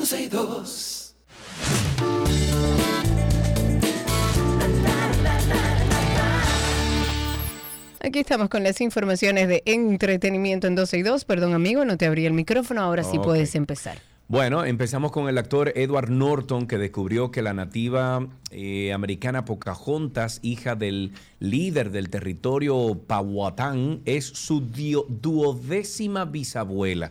El actor, guionista, director y productor de cine estadounidense obtuvo esa información durante un episodio del programa de historia genealógica Finding Your Roots o Encontrando tus Raíces, presentado por el historiador Henry Louis Gates el conductor le comentó al actor que se realizó una investigación por genealogistas profesionales quienes descubrieron cuál es el verdadero parentesco del famoso con Pocahontas, la mujer que fue la inspiración de Disney para realizar una película. ¿Tú te imaginas aquí que nosotros hagamos ese tipo de investigación? ¿Hasta dónde podríamos llegar y ver si alguno de nosotros, es, qué sé yo, eh, familia de... ¿Pero cómo de, quién, por ejemplo? Juan Pablo Duarte, de Mella, de Sánchez, de, de Juana Saltitopa, de, de, toda esa gente. Tina Bazuca, de cualquiera. ok, mira, sería interesante. En otra noticia, las dos estrellas de Romeo y Julieta de 1968 demandaron esta semana a Paramount Pictures por más de 500 millones de dólares por una escena de desnudos en la película que fue filmada cuando eran adolescentes. Olivia Hussey, quien al momento de la filmación tenía solo 15 años, ahora 71, y Leonard Whiting, en aquel momento tenía 16, ahora tiene 72, presentaron la demanda en el Tribunal Superior del Condado de Los Ángeles alegando abuso, acoso y fraude. El director, quien murió en el año 2019, inicialmente les dijo a los dos que usarían ropa interior de color carne en la escena del dormitorio que llega al final de la película y fue filmada en los últimos días del rodaje. Eso es parte de lo que alega la demanda y que supuestamente esa ropa interior que le habían dicho no fue ropa interior, sino que fue un desnudo completo. Oh, wow. Ok. Eh, me voy con que después del incidente en donde Bad Bunny le quitó el celular a una fanática y lo arrojó al suelo, las reproducciones de sus canciones disminuyeron en la plataforma de Spotify. Perdón, los comentarios no se hicieron esperar y algunos cibernautas confirmaron que la noticia podría estar anunciando la caída de un ídolo y es que según informaciones, esta no es la primera vez que sucede este tipo de acción con eh, el exponente urbano y sus fanáticos. Durante uno de sus conciertos del World Hottest Tour, Bad Bunny tenía el celular de una de sus fans en la mano y estaba a punto de tomar una selfie en dirección al público. Sin embargo, otro dispositivo móvil golpeó sus piernas, lo cogió y lo lanzó. Él está como un poco abrumado, parece, con su fama. Yo creo que Bueno, pero él se va a tomar el 2023. Exacto, se ve que lo necesita, que se, tome su 2023 para nivelar un poco la cabeza. El príncipe Harry de Inglaterra, ¿empezaste a ver la serie? Sí, la vi, pero que... Espérate, no la cuente, que yo no voy muy adelantada, pero está Ah, bien. Sí, lo que pasa es que ya siento como que todo están diciendo demasiado. y- No, Yo creo que ellos eh, se han propuesto ser sé. completamente transparentes con lo sucedido, con lo que pasan y con lo que esta viven. época, de estos tiempos que vivimos, de que con reyes y... No. Pero eso mismo es lo que dicen ellos, que ese estilo es como que ya ellos no, no están Por de acuerdo favor. con eso. Pero bueno, el príncipe Harry de Inglaterra dijo en su autobiografía eh, que su hermano, el príncipe William, no en la serie, esto es en un libro. En este libro que se llama Spare, dice que, eh, que el príncipe William le agredió físicamente durante una dis- discusión que era sobre la mujer de Harry, ¿ok? La duquesa de Sussex. O sea, Meghan, según, o sea, exacto. Según lo publicado por un periódico británico que dice que tiene acceso a un es- e- extracto del libro que se va a publicar la próxima semana. El periódico dice que el incidente tuvo lugar en la casa de Harry en Londres en el año 2019 cuando los duques de Sussex ya estaban casados. Al describir la discusión, Harry dijo que todo empezó porque William calificó a Meghan como una persona difícil, grosera y abrasiva, pero que el intercambio verbal se subió de tono muy rápido, que para aquellos que quizás no han visto la serie, una de las cosas que llama la atención es que esta, estas palabras que usa William, el hermano de Harry, fueron las palabras exactas que salieron en todas las publicaciones de periódicos, eh, siendo esto, por supuesto, una situación interna, esto no fue Sí, público. porque ahí nos hemos dado cuenta en esta serie que ellos controlan el, el- el mensaje. Claro. Y cuando, más, cuando bajan una línea a, a las diferentes, eh, eh, los diferentes puestos de, de periódicos o, o- o medios, es esa, o sea, son esas palabras exactas que utilizan. Exactas. Entonces, hay que ver la serie para entender un poco lo que sucede después, porque ellos dicen que después de esta discusión y de utilizar estas tres palabras específicas, esas tres palabras fueron las que empezaron a salir en medios de comunicación hablando de Como difícil, como grosera y abrasiva.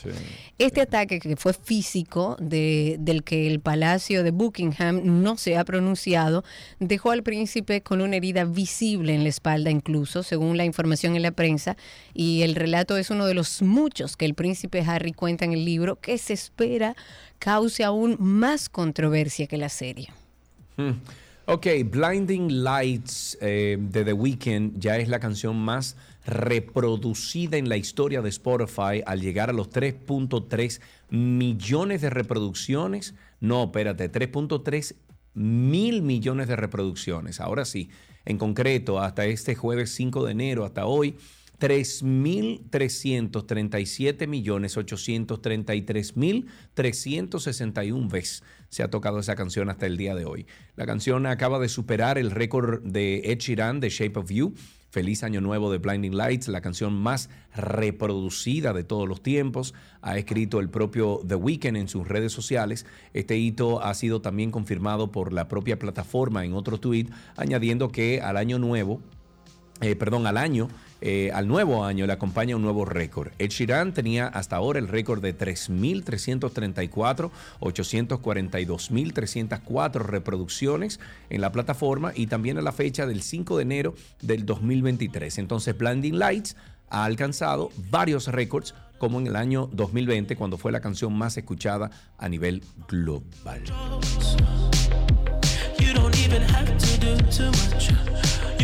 Me on with just a touch, baby.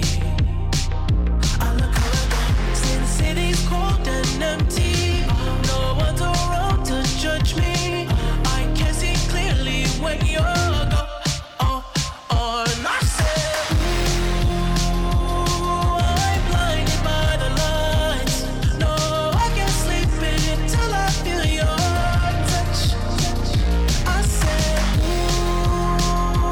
Yo puedo dejarla la canción perfectamente a ritmo de la música. Pudiéramos terminar este segmento, pero no. Dentro de las noticias de entretenimiento, diga usted, amigo, cuente. Pero estoy hablando hace rato. Eh, Eh, que si viste lo que se hizo, si escuchaste lo que se hizo viral hace unos días. ¿Sobre de un qué? niño que cantaba en, en África para allá. No. ¿No lo viste? No. Oye esto. Oye, ver, baja ahí la música. Oye, oye qué lindo esto. Esto es un niño que estaba en una escuela y comenzó a, a cantar y algunos productores de música, etcétera, le pusieron música. Oye, qué, qué preciosura esto. Atiende, A ver. espérate. Déjame, déjame cuadrarlo bien. Ahí voy, ahí voy. Lord, I thank you for sunshine, thank you for rain, thank you for joy, thank you for pain. It's a beautiful day. It's a beautiful day.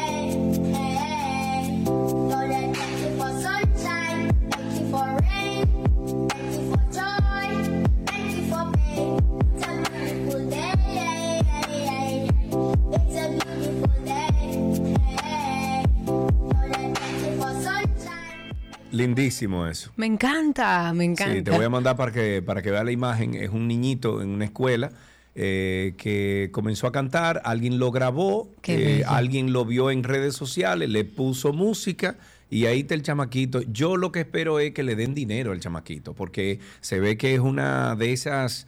eh, ¿Qué te digo? De esas... eh, Pero que hay familia escuela- necesitada una escuela sí, necesitada. claro. Claro, por supuesto que sí. O que Eh, le den oportunidades. Para que lo veas, exacto.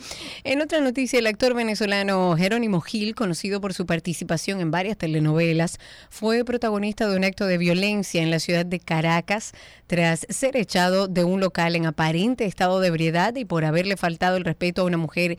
Esto según ha denunciado el personal de ese club nocturno. En imágenes que fueron difundidas a través de redes sociales se ve a este actor venezolano discutir, insultar a uno de los miembros del personal de seguridad del local mientras asegura que gastó 5 mil dólares en las instalaciones, por lo que exigía que le permitieran nuevamente el acceso. Si ya usted lo consumió y no se Mm. está comportando adecuadamente, puede haber gastado Claro. 10 mil, tiene que salir. Gil Claro. terminó retirándose del local, se puede ver en el video cómo se va manejando su camioneta, no sin antes sacar un arma de fuego por la ventana del vehículo y detonar incluso varios disparos en contra del personal de la discoteca causando un caos entre las personas que estaban en los alrededores del local, evidentemente, y ya hay un tribunal en Caracas que di- dictó orden de, de apresamiento contra el artista, al que se le acusa de descarga de arma de fuego en lugares públicos y porte ilícito de arma de fuego. Ok, eh, me están pidiendo por aquí que comparta el enlace del niño, lo voy a compartir a través de YouTube, lo estaba buscando, se los voy a poner a ustedes ahí en el chat también para que lo puedas ver, Karina, porque Exacto, y manda el niñito- enlace para compartirlo a través de redes. eh, ver ese niñito ahí en la escuela y que comenzó a cantar y de repente lo grabaron y ya es una sensación en Instagram, es bueno. algo, sí, y ojalá, ojalá, y yo entiendo que sí, ojalá que, que le den ayuda y, y Soporte, recursos. oportunidades, claro. Hasta aquí estas noticias del mundo del entretenimiento en 12 y 2.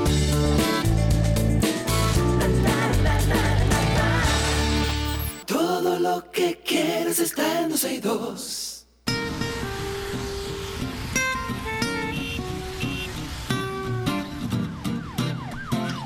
Ya estamos en tránsito y circo. Ustedes comiencen a llamar al 809-562-1091. 809-562-1091. Estamos utilizando el teléfono que está físicamente ahí en cabina. Karina está en cabina, Alam está en cabina, Christy está en cabina. 809-562-1091. Pero también en Spotify hicieron una versión de, de esto del niño. Oye, A esto. ver.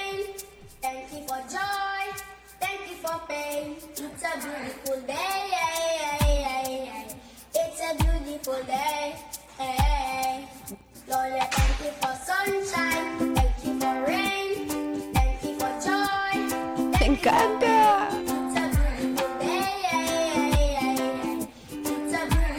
Mándamela.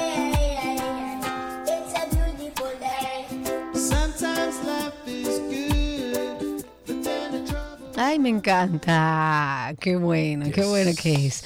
Bueno, eh, vamos a invitar a la gente a que nos llame al 809-562-1091.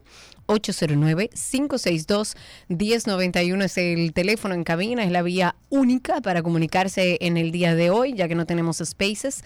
809-562-1091. Mientras tanto, públicamente quiero decir, Hugo Veras, Mm. no, no, quiero decirle que no se amedrente. Que este tema de la fiscalización de vehículos pesados es un tema que va a dar brega. Y todo lo que tiene que ver con el tránsito en nuestro país va a generar muchos conflictos porque estamos acostumbrados históricamente a andar como chivos sin ley. Pero además, cuando hemos empezado a educar y a fiscalizar, a los de vehículos pesados, a los motores y a los carros públicos, nunca se le ha exigido nada, ni se le fiscaliza, ni se le pone siquiera una multa. Entonces, este tema de la fiscalización de vehículos pesados sigue. El presidente de Fenatrano ha dicho en el día de ayer que los impases que fueron producidos entre los miembros de la federación y las autoridades del Intran se debió, según ellos, a que las autoridades estaban fiscalizando vehículos que no estaban contemplados dentro del plan de áreas restringidas que llevaba meses ya discutiéndose, lo que implica un cambio en las reglas de juego, según ellos. Según el presidente de, Fren- de Fenatrano, y quiero citar algunas de sus palabras, él dijo, las autoridades del Intran estaban en la calle fiscalizando a los camioneros y estaban fiscalizando vehículos que no forman parte del acuerdo. Eso dijo el también senador por la provincia Sánchez Ramírez. Y dijo que los camiones cabezotes, a pesar de no tener restricciones porque no tienen sobrepeso, estaban siendo detenidos y multados, lo que eh, fue, o digamos, lo que ellos entienden que fue que lo que provocó la indignación de los choferes afectados. Ojalá, y si ha sido un tema de mala interpretación por parte de algunos agentes del DGC o por la Intran, se pongan de acuerdo. Ahora, tenemos que apoyar al Intran y a la DGCET en todos estos procesos de normalizar y regular nuestro tránsito. Va a dar brega, pero yo creo que podemos lograrlo si hay interés de hacerlo. Rafael está en la línea con nosotros. Cuéntanos, Rafael. Buenas tardes, eh, Karina y Sergio. Hola. Qué orgullo, qué placer me da escuchar eh, un programa así como el de ustedes. Ay, gracias. Gracias. Los felicito y a Sergio Carlos también lo felicito por su, tra- por su trabajo que hacen tan bueno. Gracias, amigo. Este, esa, ese niño que ustedes tenían ahí, ¿cómo yo consigo eh, tenerlo para, para Mm, Bueno, tú puedes buscar en internet, eh, perdón, puedes buscar en Spotify. It's a Beautiful Day Reprise. It's a Beautiful Day Reprise. La canción es de Kifnes Rushan. Kifnes Rushan. Y bueno, la hice una versión, vamos a decir que de ukelele. Karina y yo somos expertos eh, tocando ukelele. Vale Eh, algo, expertos. no. Pero la voy a buscar porque está lindísima la canción.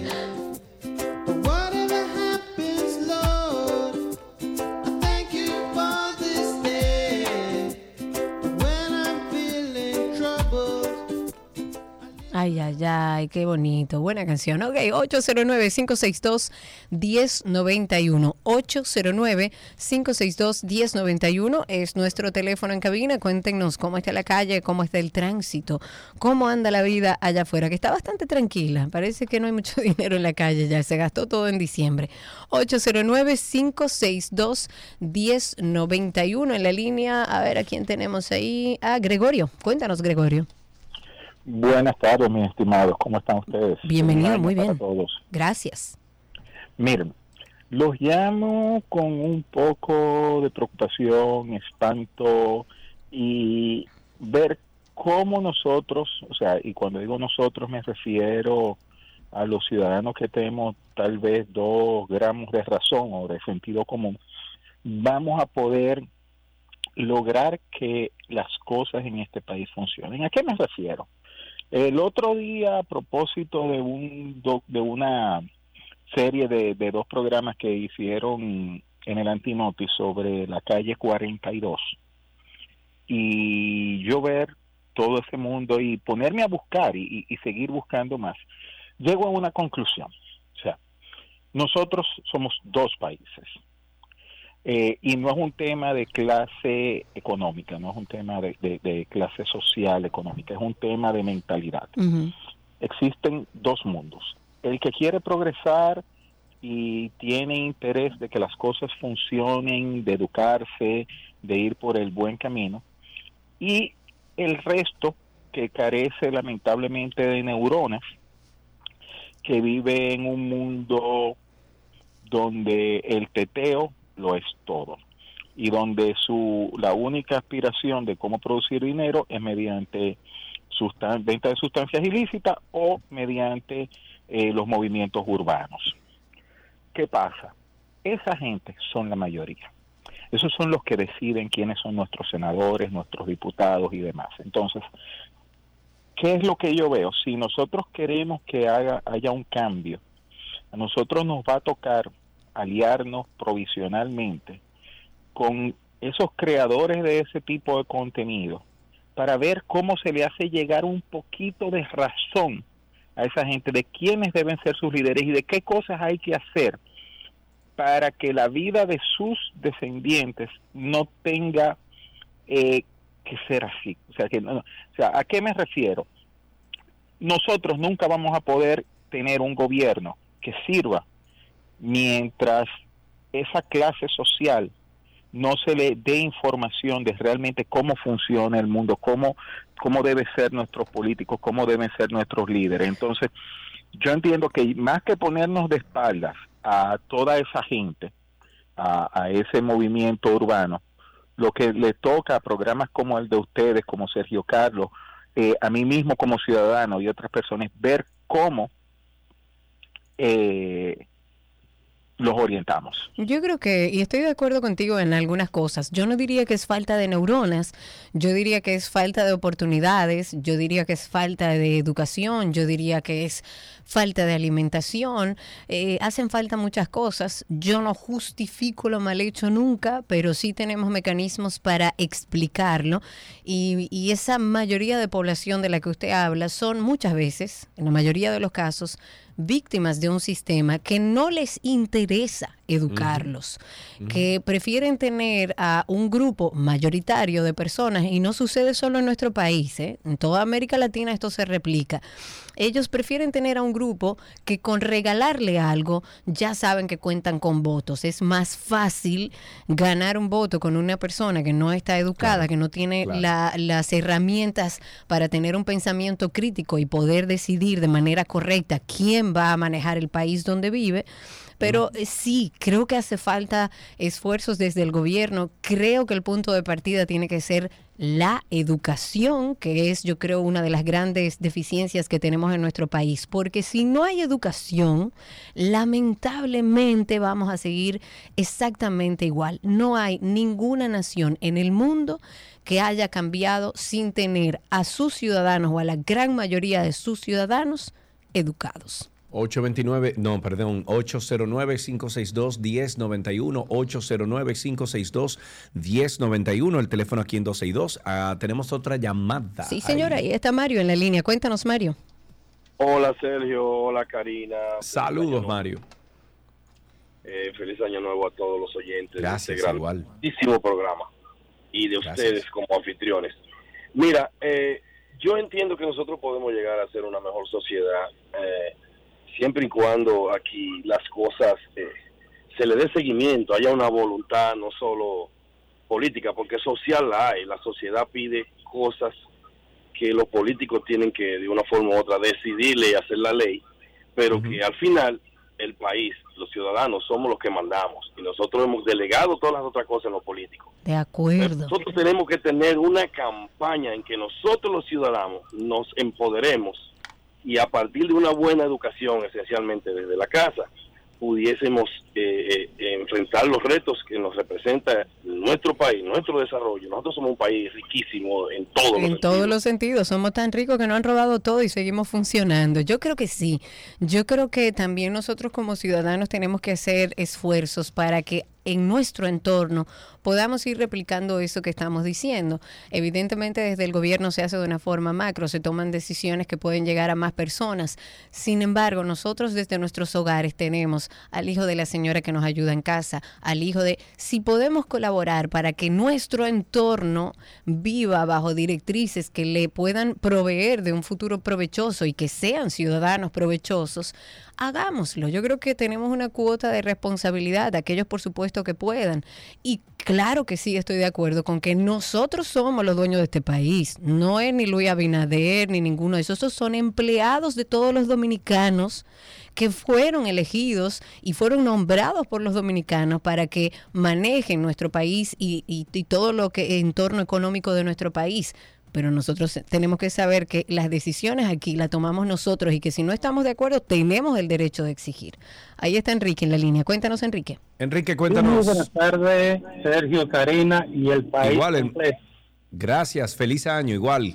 Igualmente, yo estoy totalmente de acuerdo que sobre todo la educación, la educación desde la casa, desde el hogar, de nosotros, el compromiso de los padres, de las madres, de los tíos, de darle realmente educación. Te lo digo porque yo vivo en un residencial de los proyectos de Juan de Bisonó, en la zona norte, Santo Domingo Norte. Y hay un grupo de jóvenes, niños desde 5 años hasta 16 años, que esperan en las bordes de los zafacones prebendas de los municipios de aquí mismo, de Juan Rafael, principalmente, para que le cojan la basura de los carros para poderlo ellos echar a los zafacones. Le dan 5, 10, 15 pesos. Pero se ve que no tienen familia, no hay educación, no hay un padre, no hay una madre detrás de esos niños. Esos niños problema. tienen un sinnúmero de lenguaje, un lenguaje tan vulgar que ni en, lo- en ninguna enciclopedia lo puede uno encontrar.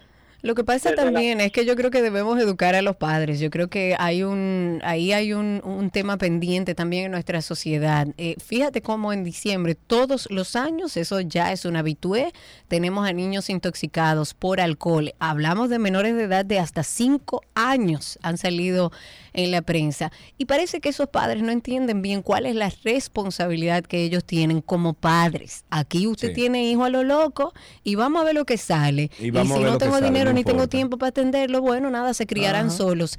Y no puede ser así. Los padres en República Dominicana, padres y madres, deben saber que cuando tienen un hijo, tienen una responsabilidad. Y tienen una responsabilidad frente a sus hijos, frente a la sociedad, frente al Estado y frente a la justicia. Pero hasta que el Estado no le haga saber eso y no eduque a estos padres que dejan criar a sus hijos libres y con todos los riesgos del mundo, no va a cambiar. 809-562-1091. 809-562-1091. Aquí el teléfono en 12 y 2. Tenemos a Antonio en la línea. Buenas tardes, Antonio. Aló, buenas tardes, Sergio. Buenas tardes, Karina. Un fiel oyente del colegio con la niña cada vez que salgo. Epa, gracias. Y- gracias. Y, y esperemos que Gaby siga mejorando. Hemos orado por Gracias, ella amigo. Juan Dolio y por Karina también y por un buen programa. Estoy llamando para reportar el semáforo de Juan Dolio, cruce de los Conucos, Parada Oasis, que lo chocó un, un chofer, murió, pero el semáforo está al caerse, Sergio y Karina. A ver si, por favor, por este ¿Cuál medio... es la, la ubicación exacta? Y discúlpame. Juan. Dolio, el semáforo de Juan Dolio para entrar a la playa mano derecha. Perfecto, muchísimas gracias por ese reporte. Vamos a aprovechar, hacemos contacto con nuestra publicidad y regresamos con más de Tránsito y Circo.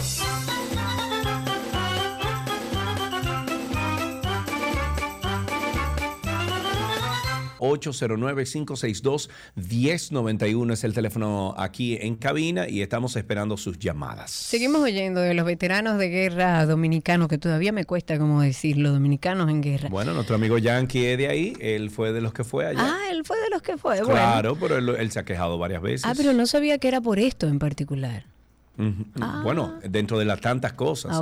Él, él también se queja porque nunca le pagaron, o ya creo que lo hicieron, pero eh, duraron muchos años para pagarle sus prestaciones en, Claro. en el Ministerio de Educación. Bueno, pero él fue de esos De eh, ¿no? veteranos de guerra, que soldados que fueron enviados por eh, Hipólito Mejía eh, en el año 2000 y pico a pelear allá Dios a- mío, a, Dios mío. a Irak.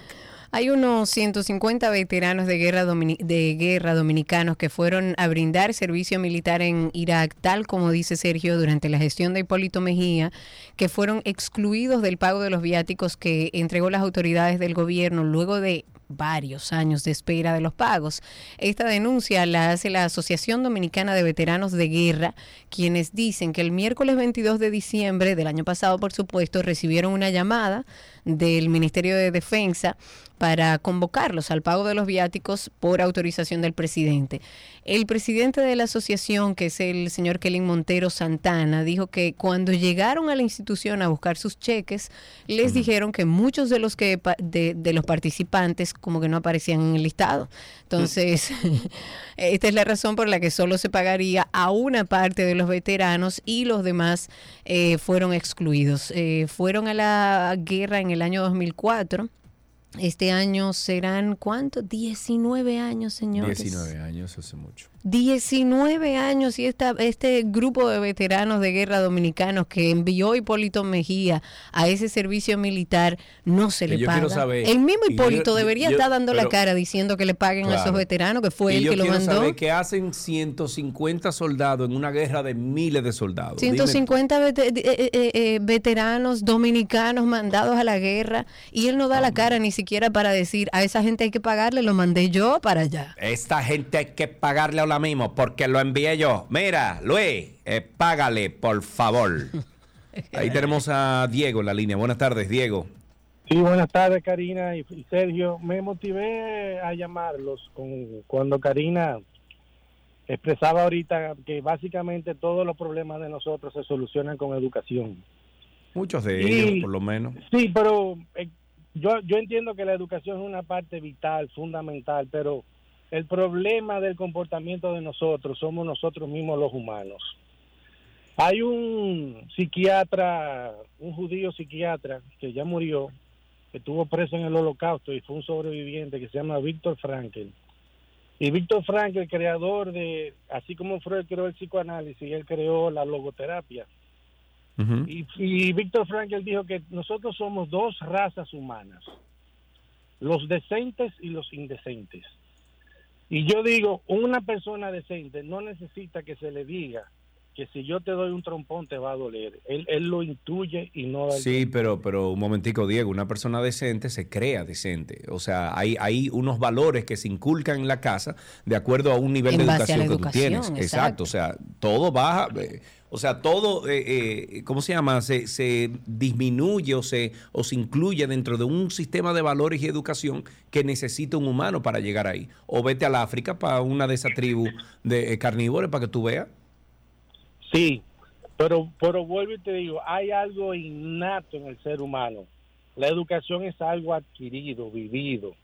Pero hay, hay algo que viene contigo. Y, estoy, y vuelvo y te repito, estoy totalmente de acuerdo con, con Víctor Frankel.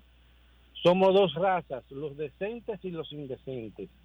Para, para yo ser decente, tú puedes decir, bueno, pero para tú ser decente te enseñan. No, no, es que venimos, venimos formados de por Dios. Yo, yo creo que estoy de acuerdo, digamos que en una parte. Claro que el ser humano viene con, con- genéticamente ya con alguna codificación. Para poner un ejemplo, en una familia donde eh, eh, ha habido adicciones, que hay un padre, hay un abuelo adicto al alcohol, cuando usted tiene un hijo, ese niño viene con una codificación genética que puede tener tendencia a la adicción y tiene que tener más cuidado que cualquier otra persona. Ahora, eso no significa que esa, ese hijo va a terminar siendo alcohólico o adicto Para a las nada, drogas. Eso nada. tiene mucho que ver con su entorno, con la educación, de qué manera se le formó. O sea, hay un conjunto de cosas ahí, porque si a eso vamos, entonces, bueno, nada, no nos eduquemos, seamos lo que somos y como nacimos, y entonces los indecentes irán presos y los decentes no, y aprenderemos qué es bueno y qué es malo eh, por pura intuición. 809-562-1091. Ay, Karina. ¿Qué pasó? ¿A quién tenemos en la línea? Ay, con Karina. Ay, ay, Yané. Buenas tardes, ¿cómo está usted? Incluso estaba lleno de mao mao. Ay, Yané. Con mucho oficio en mi casa, pero bastante oficio. Porque no es un marilín, es un marilón. ¿Entiendes? Ahí tenemos a Yanera ahí. Yané, Pero feliz año, Yané. amor. ¿Cómo Pero estás? Dios mío, mi amor, es que ese teléfono yo no entiendo qué es lo que le está pasando. Yo estaba hablando con el joven ahí. Karina, espérate, espérate un segundo. Ok, me espero. Sergio, ¿cómo está tu esposa, mi niño? Está muy bien, en recuperación y se va a Estamos- no, recuperar al estamos en 100%. oraciones, mira, estamos en oraciones, Amén. mi amor, porque yo lo escucho a ustedes, lo Gracias. que pasa es que no me he podido comunicar. Ah, porque, oye, Karina, son tantas las cosas que, Dios mío, que yo no entiendo. ¿Qué es lo que Oye, tú no Karina, entiendes, Janet? Déjame ver lo si que te está puedo pasando ayudar. en la vida, en lo que está pasando, en Ujú. todo, en Ujú. todo el entorno de nosotros. Ujú. Karina, te voy a decir una cosa, sobre la basura, sobre los militares. Aquí hay demasiadas cosas malas y las cosas tienen que venir desde la casa. Si usted tiene un hijo que es violento, que se- desde pequeño tú dices, mira mi hijo, esto es así, esto es así. Usted está manejando violentamente y el papá, o sea, el hijo está delante de ti. Si el papá le da un boche, el otro- lo que sea, o le da un manazo, ¿quién es el culpable? El padre. Claro, está modelando el Los padre hijo. padres tienen que hacer algo. Sobre la basura, el padre debe saber que la basura no se tira en la calle, que no se tira en medio de la calle, ¿verdad que no? O sea, aquí tenemos que hacer como dice Freddy, aquí la educación viene desde la casa, mi amor. Porque si tú no educas a tu hijo, ¿quién lo va a educar? ¿A quién, a, quién su- ¿A la policía? No, porque la policía tampoco tiene educación aquí. Aquí la policía viene del campo y, y lo meten ahí y amén. No importa si es como un burro, no entiende que si tiene el octavo, no interesa. O sea, Nada. que aquí la cosa es tan mala desde la casa, desde que vienen del campo. Y tenemos burros y burras. Bueno, yo no me iría tan lejos, hombre. Yo creo que tenemos una sociedad que necesita que desde el gobierno, desde el Estado, se dé más importancia a la educación en general. Yo creo que podemos hacerlo, yo creo que no todo está perdido. Yo aprovecho quizás este comentario de Janet, que de una forma muy jocosa siempre plantea sus preocupaciones. Yo no sé si es algo mío, quisiera preguntarle a la audiencia y a ti mismo, Sergio, pero Sí. siento que nuestros medios de comunicación, por lo menos a nivel digital, que es como los consumo y a través de redes sociales, la tonalidad con la que están comunicando y los temas que están abordando, me parece que están generando una situación de un sentimiento como de que todo está denso, todo está mal, los titulares Bueno, son, Karina, pero eso le quitaron el brazo mi a amor. uno. Eso se llama, eso se llama eso clickbait. Entonces, Exacto. eso es lo que provoca que la gente entre y diga, wow, se está acabando el mundo. Y, entre. Exacto, y lo pero que ve la información dice, bueno, pero tampoco es tan malo, ¿eh? pero te crea la, óyeme, te crea percepción. una percepción dentro de la sociedad de que todo está mal. Sí. Eh, hay uno de, los medios tradicionales de nuestro país que en redes sociales, estaba comentándolo hace unos días con un amigo periodista, usted lo oprime y sale sangre.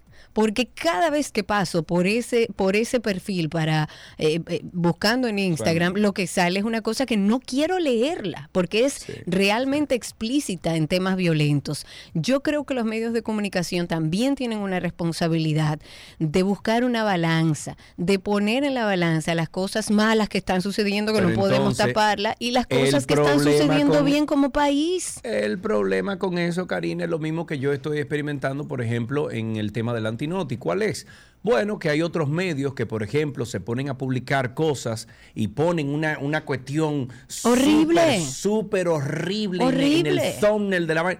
Pero ¿qué pasa? La gente cliquea y va ahí. Entonces yo, por mantener la cordura, por mantener eh, ciertos estándares de Yo valores de dentro seguir. de...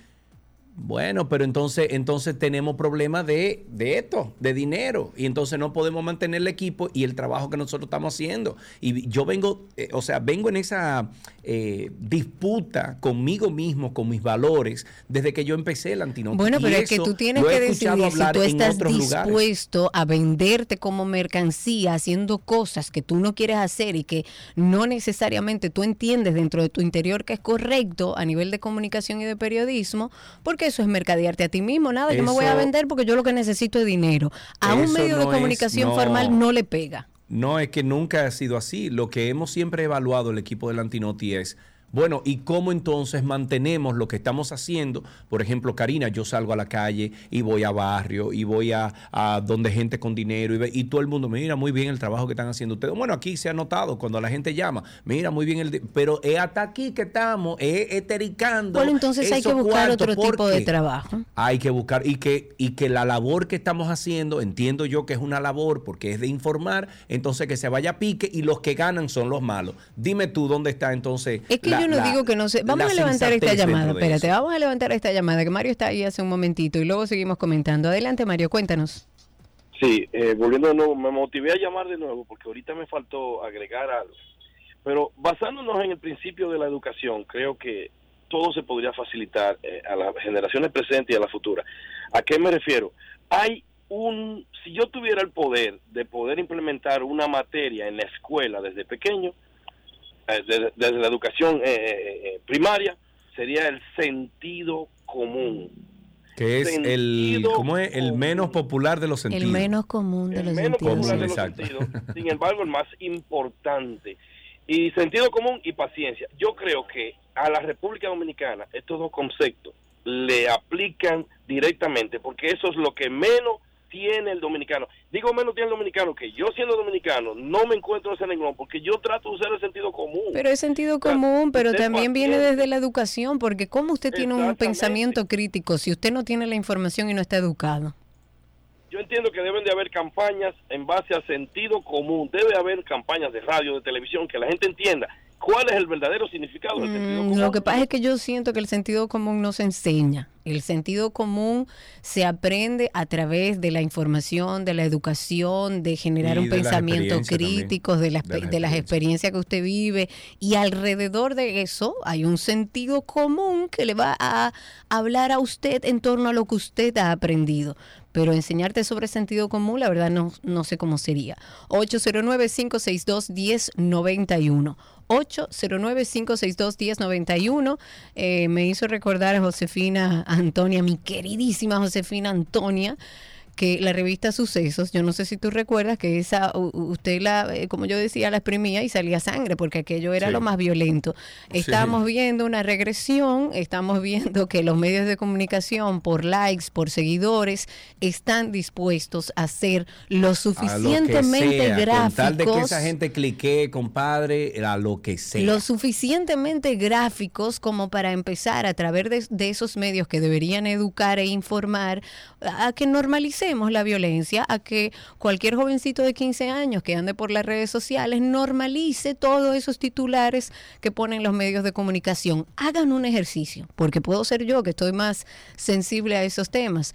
Haga un ejercicio, revise todos los días los medios de comunicación, pero en su formato digital, sobre todo en redes sociales, y confirme si es así o no. En la línea está Fausto con nosotros. Hola Fausto. Saludos, buenas. ¿Cómo estás, Sergio y Karina? Bienvenido. Muy bien, gracias por tu llamada, Fausto. Feliz año. Igual, felicidades para ustedes. Mira, eh, yo tengo una opinión muy fuerte respecto a todo este tema. Todo viene basado en la educación. Yo soy pediatra, mira. Yo recibí una niña recién nacida con su madre de 13 años, con su abuela de 26. ¿Me entiendes? Dios mío. ¿Cómo? Espérate, güey, güey, güey. todavía espérate estamos, pero, pero ¿qué espérate, te espérate. sorprende a ti de esa Fausto, información? una niña, espérate, una niña de 13 años con su niña y una abuela de 26. O sea, la mamá de la madre de la recién nacida, 26 años, Wow. la madre de la recién nacida, 13. ¿Y qué tú esperas que le va a pasar a esa niña recién nacida? Eso no es educación. lo si eso no es educación, yo no sé qué es. Bueno.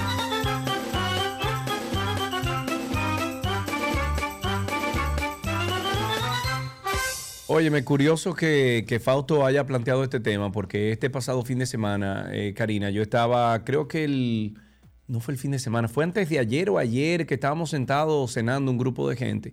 Y yo, eh, tú sabes que a veces soy un poco eh, rústico en, en algunas de mis cosas. Un poco Y, y tosco. mi forma, un poco tosco. Y lo que dije en la mesa, y recuerdo la reacción de algunos, fue que yo dije, señores, desde los 13 años aquí en este país hay que repartir anticonceptivos, tanto para mujeres como hombres. Repartirlo, que una muchachita de 13 y 14 años vaya y busque su anticonceptivo en la farmacia. ¿Por qué? Yo Porque que no no, sé. nos estamos reproduciendo de una forma incorrecta, desde el punto de vista de que no hay una educación que le diga a estos muchachos que comienzan a experimentar desde los 13, 14, 15, 16 años eh, eh, sexo. la responsabilidad de, no, de, de la sexualidad y de la bueno, paternidad pero y es que si no hay una... Sí, Karina, pero si no hay una responsabilidad de los padres de educar, de mira muchachos, ten cuidado, eso no es ahora, eso es después, de educación, entonces vamos a repartir anticonceptivos para por lo menos evitar un embarazo. Entonces uno me dijo, ah, pero entonces las enfermedades sexuales, ah, no, pero no hay, no hay problema porque ahora mismo tú quedas preñado y con una enfermedad, Con entonces ¿qué tú quieres? ¿Quedarla con las dos o con una? ¿Cuál de las dos tú quieres? Yo creo que debe ir de la mano también, Sergio, de un tema de educación. Nuestras niñas en nuestro país no están educadas. Sabemos que desde, bueno, históricamente... Pero mientras tanto, previ- pre- eh, o sea, prevén que quede empreñada, Karina. Pero es que una niña que no ha sido empoderada, y hablo de niñas porque es la que vive el proceso de embarazo, pero los niños también son padres. E- Esa criatura tiene un padre. Eh, eh, esas, esas niñas no están empoderadas en torno a su No sexualidad. están empoderadas, pero quedan preñadas. Entonces, si tú le das un no van a anticonceptivo, entonces a un no- no jovencito quedan que se pongan. a- Bueno, no, no sé si estoy de Es que- acuerdo es que lo que completamente están, lo están haciendo como quiera, Karina. Tú vas a cualquier escuela pública de este país y un niño de 12, 11, 13, 14 años hace, Hace rato, que ya ha rato. experimentado algo, Hace Karina. rato porque la sociedad, la Entonces, sociedad ¿qué está completamente quieres? sexualizada. Entonces, ¿qué tú quieres? ¿Qué tú quieres? Que quede empreñada y con un, con no, un no estoy de problema acuerdo. arriba. No, no estoy de acuerdo. Estoy de acuerdo Entonces- con que haya educación sexual. Debe haber En el educación colegio, sexual. aquí en las escuelas, hay que repartir anticonceptivos, eh, eh, preservativo, patilla, lo que sea que haya disponible. Ahora salió una para hombre, que le den a los muchachos también, tome su pastilla diaria. Ok, punto. ahora respira un poco. Iván está con nosotros en la línea. Cuéntanos, Iván. Buenas tardes, señores. Sergio Carlos, por favor, tómate un vaso de agua que te me va a dar una cosa. Mira, ahí ven, estoy tomando agua ahí. Bebe agua, exacto. Cuéntanos, Iván. Sí, definitivamente estoy muy de acuerdo con ustedes que es un tema de educación. Y cuando Sergio Carlos está diciendo esto, en parte estoy de acuerdo, pero en parte no, porque le vamos a repartir anticonceptivos, le vamos a dar Déjalo hablar. Déjalo hablar. Claro. Termina, Iván. Claro, que quede Déjalo hablar. y, y el Déjalo problema hablar. arriba también. Entonces, vamos entonces Espérate, déjalo hablar. Te, te muteé. Listo, habla, Iván. Espérame, entonces, hay un tema, hay un tema de que cuando los muchachos ya estén acostumbrados a utilizar su preservativo, ya se conocen, va a llegar un momento donde van a decir, ya nos conocemos, vamos a dejar esto a un lado. Y ahí, por eso vuelvo y caigo en el tema de lo que dice Karina, es un tema de educación. Sí, es integral. Sí, Tiene que pero hay que tratarse de diferentes hay- formas. Pero hay que ayudar. Yo estoy de acuerdo con que normalicemos todo lo que es, eh, todo lo que hay en el mercado para la prevención de enfermedades, para la prevención de embarazos. Estoy de acuerdo de que haya acceso. Ahora, si tú le entregas eso a una niña o a un niño que no está educado ni empoderado no sobre su sexualidad, que lo están haciendo como quiera, No lo sin sé, eso. Y entonces el resultado de eso es un embarazo no deseado de una niña de 13 años en un país bruto, donde tú vas a una clínica donde el, el aborto tiene que ser a tres causales, que ni siquiera es así en el día de hoy por una ley de unos brutos que están en el Congreso. O sea, loca, hay que ir a la semilla, hay que ir al, al, al, al, al- al donde se genera el problema y vamos ahí eliminando problemas. Pero no podemos tenerlo todo, todo arriba. Eh, respira un poco, vamos a compartir dos cosas antes de cerrar ya tránsito y circo que tenemos que ir cerrando. Hay un la jueza de la oficina de atención En los permanente. semáforos, toma. No, tanto así anticonceptivos para no, todo el mundo. No se reproduzcan hasta que no puedan. Hasta que no puedan o no sepan cómo es el O asunto. no quieran. Una jueza de la Oficina de Atención Permanente en Santiago ha reenviado para el próximo sábado la audiencia para el conocimiento de solicitud de medida de coerción contra un hombre que está acusado de estafar a varias personas. Recuerden, este era el hombre en Santiago que le prometía un contrato de trabajo en los Estados Unidos a cambio de que, por supuesto, le entregaran un dinerito para tramitarle el visado. Es la cuarta ocasión que la magistrada Wendy Tavares aplaza el proceso contra Kelvin Antonio Peña.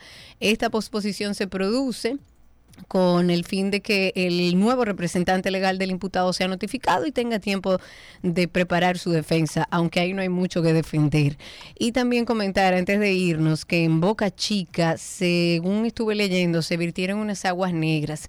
En estos días las personas están acudiendo a los balnearios, bueno, pues eh, visitantes de la playa de Boca Chica han denunciado que cuando llegan a la zona y bueno, ven el lugar eh, y evalúan el lugar más conveniente como para acomodarse junto a sus familias, tuvieron que irse debido a la gran cantidad de aguas negras con mal olor que son vertidas en esa playa. Hay un video, vamos a ver si podemos conseguirlo y nosotros compartirlo también en nuestras redes, que anda Una circulando. asquerosidad es eso. Es uno, bueno, ahí se ve y uno de los afectados dice, uno viene a disfrutar en familia, no a enfermarse. Y hizo un llamado, e hizo un llamado a las autoridades pertinentes para que le presten atención a ese tema.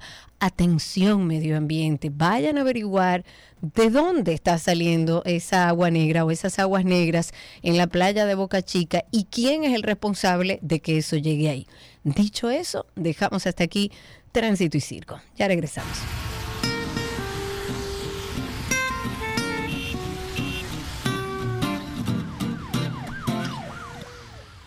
Lo que quieres está en 12 y 2.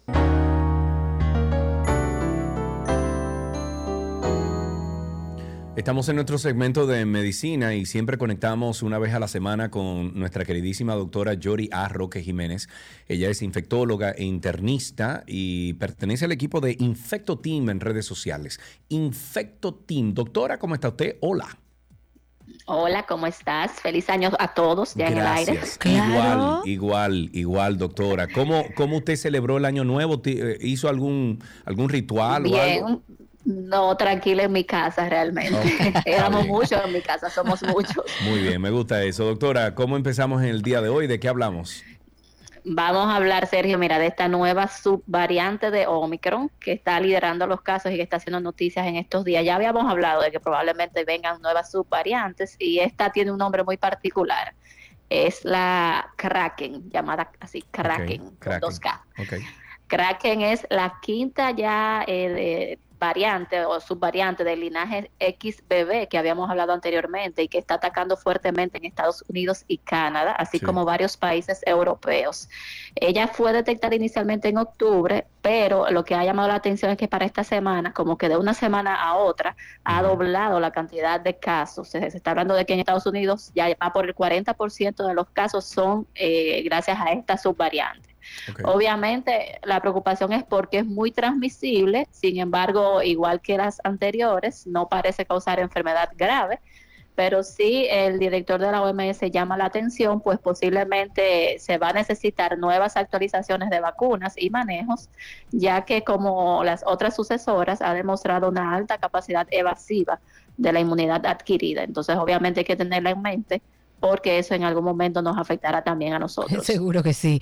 Estrategias para recuperar el olfato luego de padecer COVID-19. Tengo gente que todavía al día de hoy me dice, Karina, pero es que yo no puedo oler bien. ¿Puede pasar eso y cuáles son las estrategias?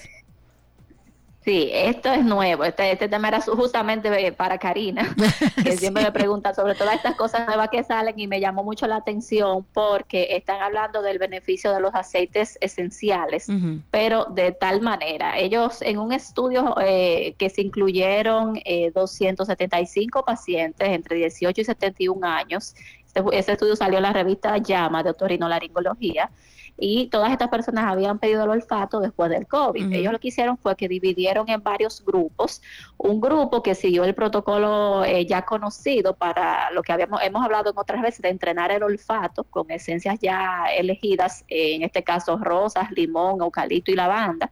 Otro grupo lo que hizo fue que eligió, ellos mismos eligieron cuáles eran las, la- los aromas que iban a oler. En, en este ejercicio y un grupo control que no hizo nada, no pues, obviamente para comparar, y otro grupo que además de que eligieron su- sus aromas, ellos veían, se les mostró una imagen de cuál era lo que la aroma que habían elegido, Sí. mientras ellos lo olían por 15 segundos, con una pausa de 30 segundos entre un aroma y otro. Y aunque no hubo una diferencia definitiva, esto lo hicieron por tres meses, ellos no hubo una, todavía no han dicho como definitivamente una diferencia estadísticamente significativa en, en cada uno de los abordajes, pero sí notaron que pueden haber beneficios en los pacientes que eligieron ellos mismos sus aceites, o sea, sus aromas, y que además se le mostró las imágenes de las mismas. Entonces, esto es mucho más fácil para nosotros porque podemos elegir y hacer esta Lavanda, por ejemplo, y veo una foto de la mata de lavanda. de, de la lavanda, Exacto. exactamente. Ok. 15 segundos, 30 segundos entre un aroma y otra. Ok, y esto entonces generará al cerebro, bueno, eh, eh, disparar esos, esos eh, Disparar esas terminaciones, exacto, esas terminaciones nerviosas y más o menos ahí tú vas recordando, haciéndolos recordar esas aromas. Ah, mira, me gusta eso. 809-562-1091, 809-5... No, no hay... nu- Ok, hoy no hay llamadas, ¿verdad? Que no hay tiempo, perdón. Vámonos al otro tema que tenemos aquí, doctora, y es el tema de la Asociación del Café con la hiper- hipertensión severa. Esto es sumamente importante para nosotros, tan, tan cafeteros que somos. Sí, señor. Y eh, sabiendo que hay muchísimos estudios que habían ya eh, demostrado que eh, tomar café disminuye el riesgo de hipertensión y muerte, Sí. pero este nuevo estudio que donde se tomaron 18.609 personas y compararon entre el consumo de café y té verdes en personas hipertensas, pero ellos dividieron y, o tomaron en cuenta pacientes con hipertensión severa, es decir, niveles mayores o superiores a hipertensión grado 2, que, que se denomina como 160, 100 milímetros de mercurio. Sabemos que normalmente son 120, 80 la presión óptima. Entonces, en esas personas que tienen esos niveles tan altos, sí se encontró una asociación de la ingesta de dos o más tazas de café al día con un riesgo dos veces mayor de enfermedad cardíaca y muerte. O sea, las personas con hipertensión severa, ellos sí deben eh, disminuir la ingesta de, de- o evitar consumir más de dos tazas de café al día. Con Ok. relación al, al té verde, sí no se encontró ninguna asociación con esas enfermedades cardíacas o muerte por enfermedades cardíacas, sí se encontró un beneficio, que se encontró menos niveles de colesterol en ellos desde hipertensión severa. Y algo importante es que este estudio se le dio un seguimiento por 19 años, o sea que es algo sumamente Wow. importante. Claro. Y sí, esos, esos hallazgos son eh, muy definitivos. Ok. Ok, ok. Una cosa Eh, antes de finalizar, Yori. Hace algunos días vimos a un atleta que se desplomó, bueno, esta semana en un juego de fútbol americano. ¿Qué es el comotio cordis, por favor?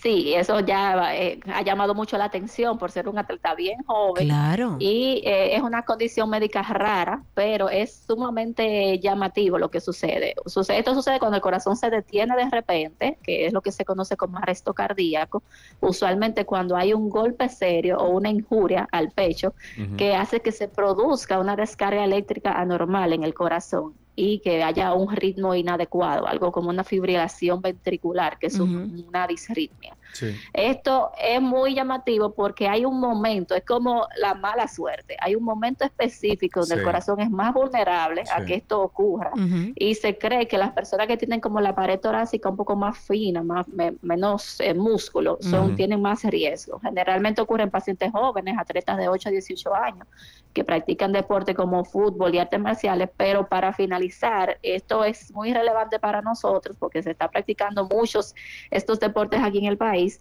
y eh, el manejo de estas condiciones debe ser, mu- o sea, muy rápido. Se debe tratar de manejar en, en los próximos tres minutos una vez que la, la persona se desploma y necesita tanto las compresiones cardíacas, esa reanimación cardio- cardiovascular que se le da al paciente, esas reanimaciones, con también un desfibrilador. Y, y llamaba la atención mi, mi colega Ampicilina 500 de que aquí casi no hay desfibrilador en ningún lado. Entonces, yo realmente no lo he visto en ningún visto. estadio, en, ninguna, Sí. en ningún sitio. Sí. Y eh, por cada minuto que se retrase esas maniobras, ah, eh, disminuye 10% la posibilidad de que el paciente se recupere. Oh. O sea que aquí estamos eh, muy mal en ese aspecto. Qué mal escuchar. Eso me recuerda, doctora, cuando éramos bien jovencitos, de unos 8, 10, 12 años, que te ponían contra una pared y te decían, respira, ok, eh, eh, suelta el aire. Y ahí te empujaban el pecho y uno caía al piso desmayado. Sí, y habían unos retos eh, hace poco en, en TikTok y, y en las den redes. ideas, no den retos. ideas, Sí. por favor. no, es que no es que no se den ideas, Karina, que eso lo están haciendo y eso no debería de ser. Hay que evitarlo. Doctora, un abrazo, muchísimas gracias por estar con nosotros. Cuídense mucho. Amén. Ahí estuvo la doctora Yori A. Roque Jiménez. Ella pertenece a arroba infectoteam en redes sociales. Cualquier tema que usted quiera tratar con ellos, hágalo a través de, de redes sociales. Recuerde que la doctora es infectóloga e internista y siempre está con nosotros haciendo las actualizaciones de los últimos temas médicos que existen en este planeta. Ya regresamos.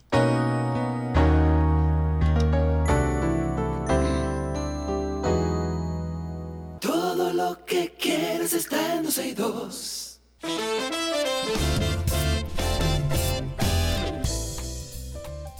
pedir ya para decirles gracias a cada uno de ustedes por la sintonía. Estamos mañana al mediodía aquí en esta emisora 91.3, 91.1 FM. Eh, Cari, ¿tú vas mañana para la emisora? Yo creo que sí, que estaré aquí. Ah, pues vamos, vamos a hacer junto el programa. Coordinemos, porque claro, ¿por qué Voy no? camino a Santiago a buscar mi perro que tengo, bueno, desde noviembre que no lo veo. y entonces eh, voy para allá. O sea que nos vemos allá en cabina tomorrow. Así será. Y con ustedes nos encontramos en este mismo día, el 91.3. Seguimos esta conversación en redes. Búsquennos como Karina Larrauri, Sergio Carlo, 12 y 2. Chau, chau.